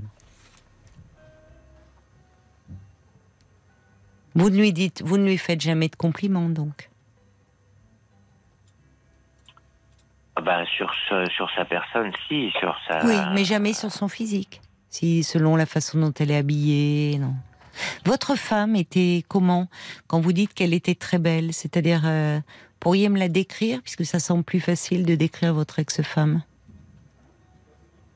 Non, bah elle était elle était plutôt grande, euh, bon toujours bien Très apprêtée, très sophistiquée, plutôt oui. maquillée, euh, très, enfin toujours, euh, oui, assez sophistiquée. Oui, sans plus, mais bon, Oui, enfin très très sensible à son apparence certainement. c'est ça. Voilà. Et cette dame avec qui vous êtes, moins. Elle est plus Moi. naturelle. Oui, elle, elle sait pas forcément se mettre en valeur non plus. Mais vous pouvez l'aider. Vous pouvez aller euh, faire les boutiques avec elle ou lui dire tiens peut-être. euh, Enfin, vous pouvez l'aider. Lui lui dire si elle essaie un vêtement, dire euh, cette robe te va bien ou ce pantalon. Vous pourriez. C'est vrai. C'est horrible. de- Je, enfin, je reçois des messages de femmes, mais je comprends. Il y a Brigitte qui dit c'est horrible d'être trouvée laide par son compagnon. Euh, soyez plutôt amis. Moi, je, comprends. hein. Franchement, euh, je comprends. En tant que euh, la psy, mes femmes, je trouve que, sans le vouloir, hein, mais vous allez lui faire du mal à cette femme. Enfin, c'est pas. Et, et d'ailleurs, je vais vous dire, quand on aime, c'est ça pose la question de qu'est-ce que c'est aimer, parce que quand on aime, euh, à un moment le regard qu'on pose sur l'autre, on, le trouve, il y a quelque chose qu'on trouve beau. Parce que justement, on s'accroche. Les femmes ont beaucoup de complexes. Les femmes ont beaucoup de complexes physiques. Et elles, euh, elles, euh, et entre femmes, on est souvent très axé comme ça sur une partie du corps. Et justement, ce qui est rassurant dans le regard des hommes sur les femmes, c'est qu'ils s'accrochent pas à un détail. Ils s'accrochent à un ensemble. Et euh, et- il y a quelque chose dans le fait d'être regardé et désiré qui fait que l'on va se trouver belle aux yeux de, à nos propres yeux. Et là, la façon dont vous me parlez d'elle, qu'elle mérite de l'honnêteté, mais qui est un peu glaçante pour elle, ça fait de la peine pour elle. Et je me dis que vous allez lui faire du mal. Quoi que vous fassiez, quand bien même vous serez gentil. Parce que vous ne la valorisez pas du tout dans le féminin, dans ce qu'elle a, voyez. Et, euh, et euh, je, je- m'interroge en vous écoutant si au fond elle ne le sent pas. C'est ce que dit Brigitte. Comment cette femme, elle vit votre regard sur elle? Enfin, vous voyez, le coût de la chirurgie esthétique de votre fils, les propos de vos enfants, vous rattachez ça à des critères extérieurs, parce que c'est ce qui vous obsède, vous. Donc, tant que- puis vous n'arrivez pas, vous pouvez pas vous forcer. Hein, je vous demande pas. C'est pour ça, je, je vous dis, j'ai pas de conseils à vous donner. Il s'agit pas de vous forcer. Si vous ne la trouvez pas belle, si vous la désirez pas, le mieux que vous puissiez faire, c'est de vous en éloigner. Enfin, je veux dire, parce que vous lui faites pas de bien. Mais si vous voulez, ce qu'on se connaît, comme je, on est passé justement, vous me disiez, d'être amis simplement. Et on était déjà amis avant, puisqu'on se connaît depuis 4 ans, à peu près. Et on s'est aperçu qu'on pouvait pas faire l'un sans l'autre. C'est Mm. c'est là où il y a un paradoxe, parce qu'on est, on est bien quand on est ensemble. Oui, oui, du- mais j'entends. J'entends. Mais, euh, mais j'entends aussi que vous, euh, vous bloquez sur son physique. Et que donc, euh, elle n'est pas prête de. Enfin, vous voyez, elle n'est pas prête d'allumer la lumière. Vous la mettez pas en lumière. Il y a quelque chose qui ne passe pas. Il faudrait. euh, si j'aurais peut-être un conseil à vous dire, à, vous dire, c'est, on va, on parle de conte. Relisez Riquet à la houppe. C'est le conte de. C'est Perrault, je crois. Charles Perrault, Riquet à la houppe. Ce petit homme laid, euh, surnommé d'ailleurs Riquet à la houppe, que tout le monde trouvait moche. Je pense que vous il y a beaucoup de choses dans ce conte, puisque vous m'avez dit que c'était une affaire de beauté. Franchement, hein, c'est sérieux, hein. Relisez ce conte. D'accord. Il y a beaucoup de choses dans ce conte. De savoir aller aussi au-delà de l'apparence. Et euh, quelqu'un dit aussi pourquoi le regard des autres vous importe-t-il autant? Finalement, qu'est-ce que ça fait d'avoir une belle femme à vos côtés? C'est pour vous rehausser vous? Il y a quelque chose, peut-être vous-même, par rapport au regard que vous portez sur vous-même, vous vous estimez pas assez pour avoir besoin d'être flatté par la présence de quelqu'un de beau à vos côtés? En tout cas, ça, ça amène plein de questions. On, arrive à la conclusion, j'imagine ça réagit aussi beaucoup sur Oui, Facebook. oui, beaucoup. Il y a Bob White qui dit que moi, euh, à sa place, je vivrais la situation très difficilement. Et pour revenir sur la faille narcissique, la mouette d'Annecy aussi euh, dit qu'il faudrait peut-être se poser la question de pourquoi avoir une belle femme à vos côtés. Oui. Qu'est-ce qui ferait que ce serait flatteur pour vous? Oui, c'est ça. En fait, quand je disais le problème, il vient de vous, les interrogations que vous posez, vous pourriez en parler. Vous pourriez en parler parce que le problème, c'est pas cette femme, c'est vous, vous et le paraître. Donc, euh, voilà. Peut-être, ça vaut la peine. Bon courage, Bertrand. Je, je vous remercie, Caroline. Au revoir. Voilà, bah, je parlais des contes justement euh, pour euh, pour Noël. Euh, chaque jour, la grande famille RTL vous offre un conte de Noël sous la forme d'un calendrier de l'Avent. Donc jusqu'à Noël, vous allez avoir un petit conte juste après l'émission. Et dans un instant, vous allez découvrir le conte du jour, le chant de Noël, interprété par Bertrand Chameroy et Mohamed Bouafsi. Pour s'endormir, belle nuit à vous. Je vous embrasse et à ce soir.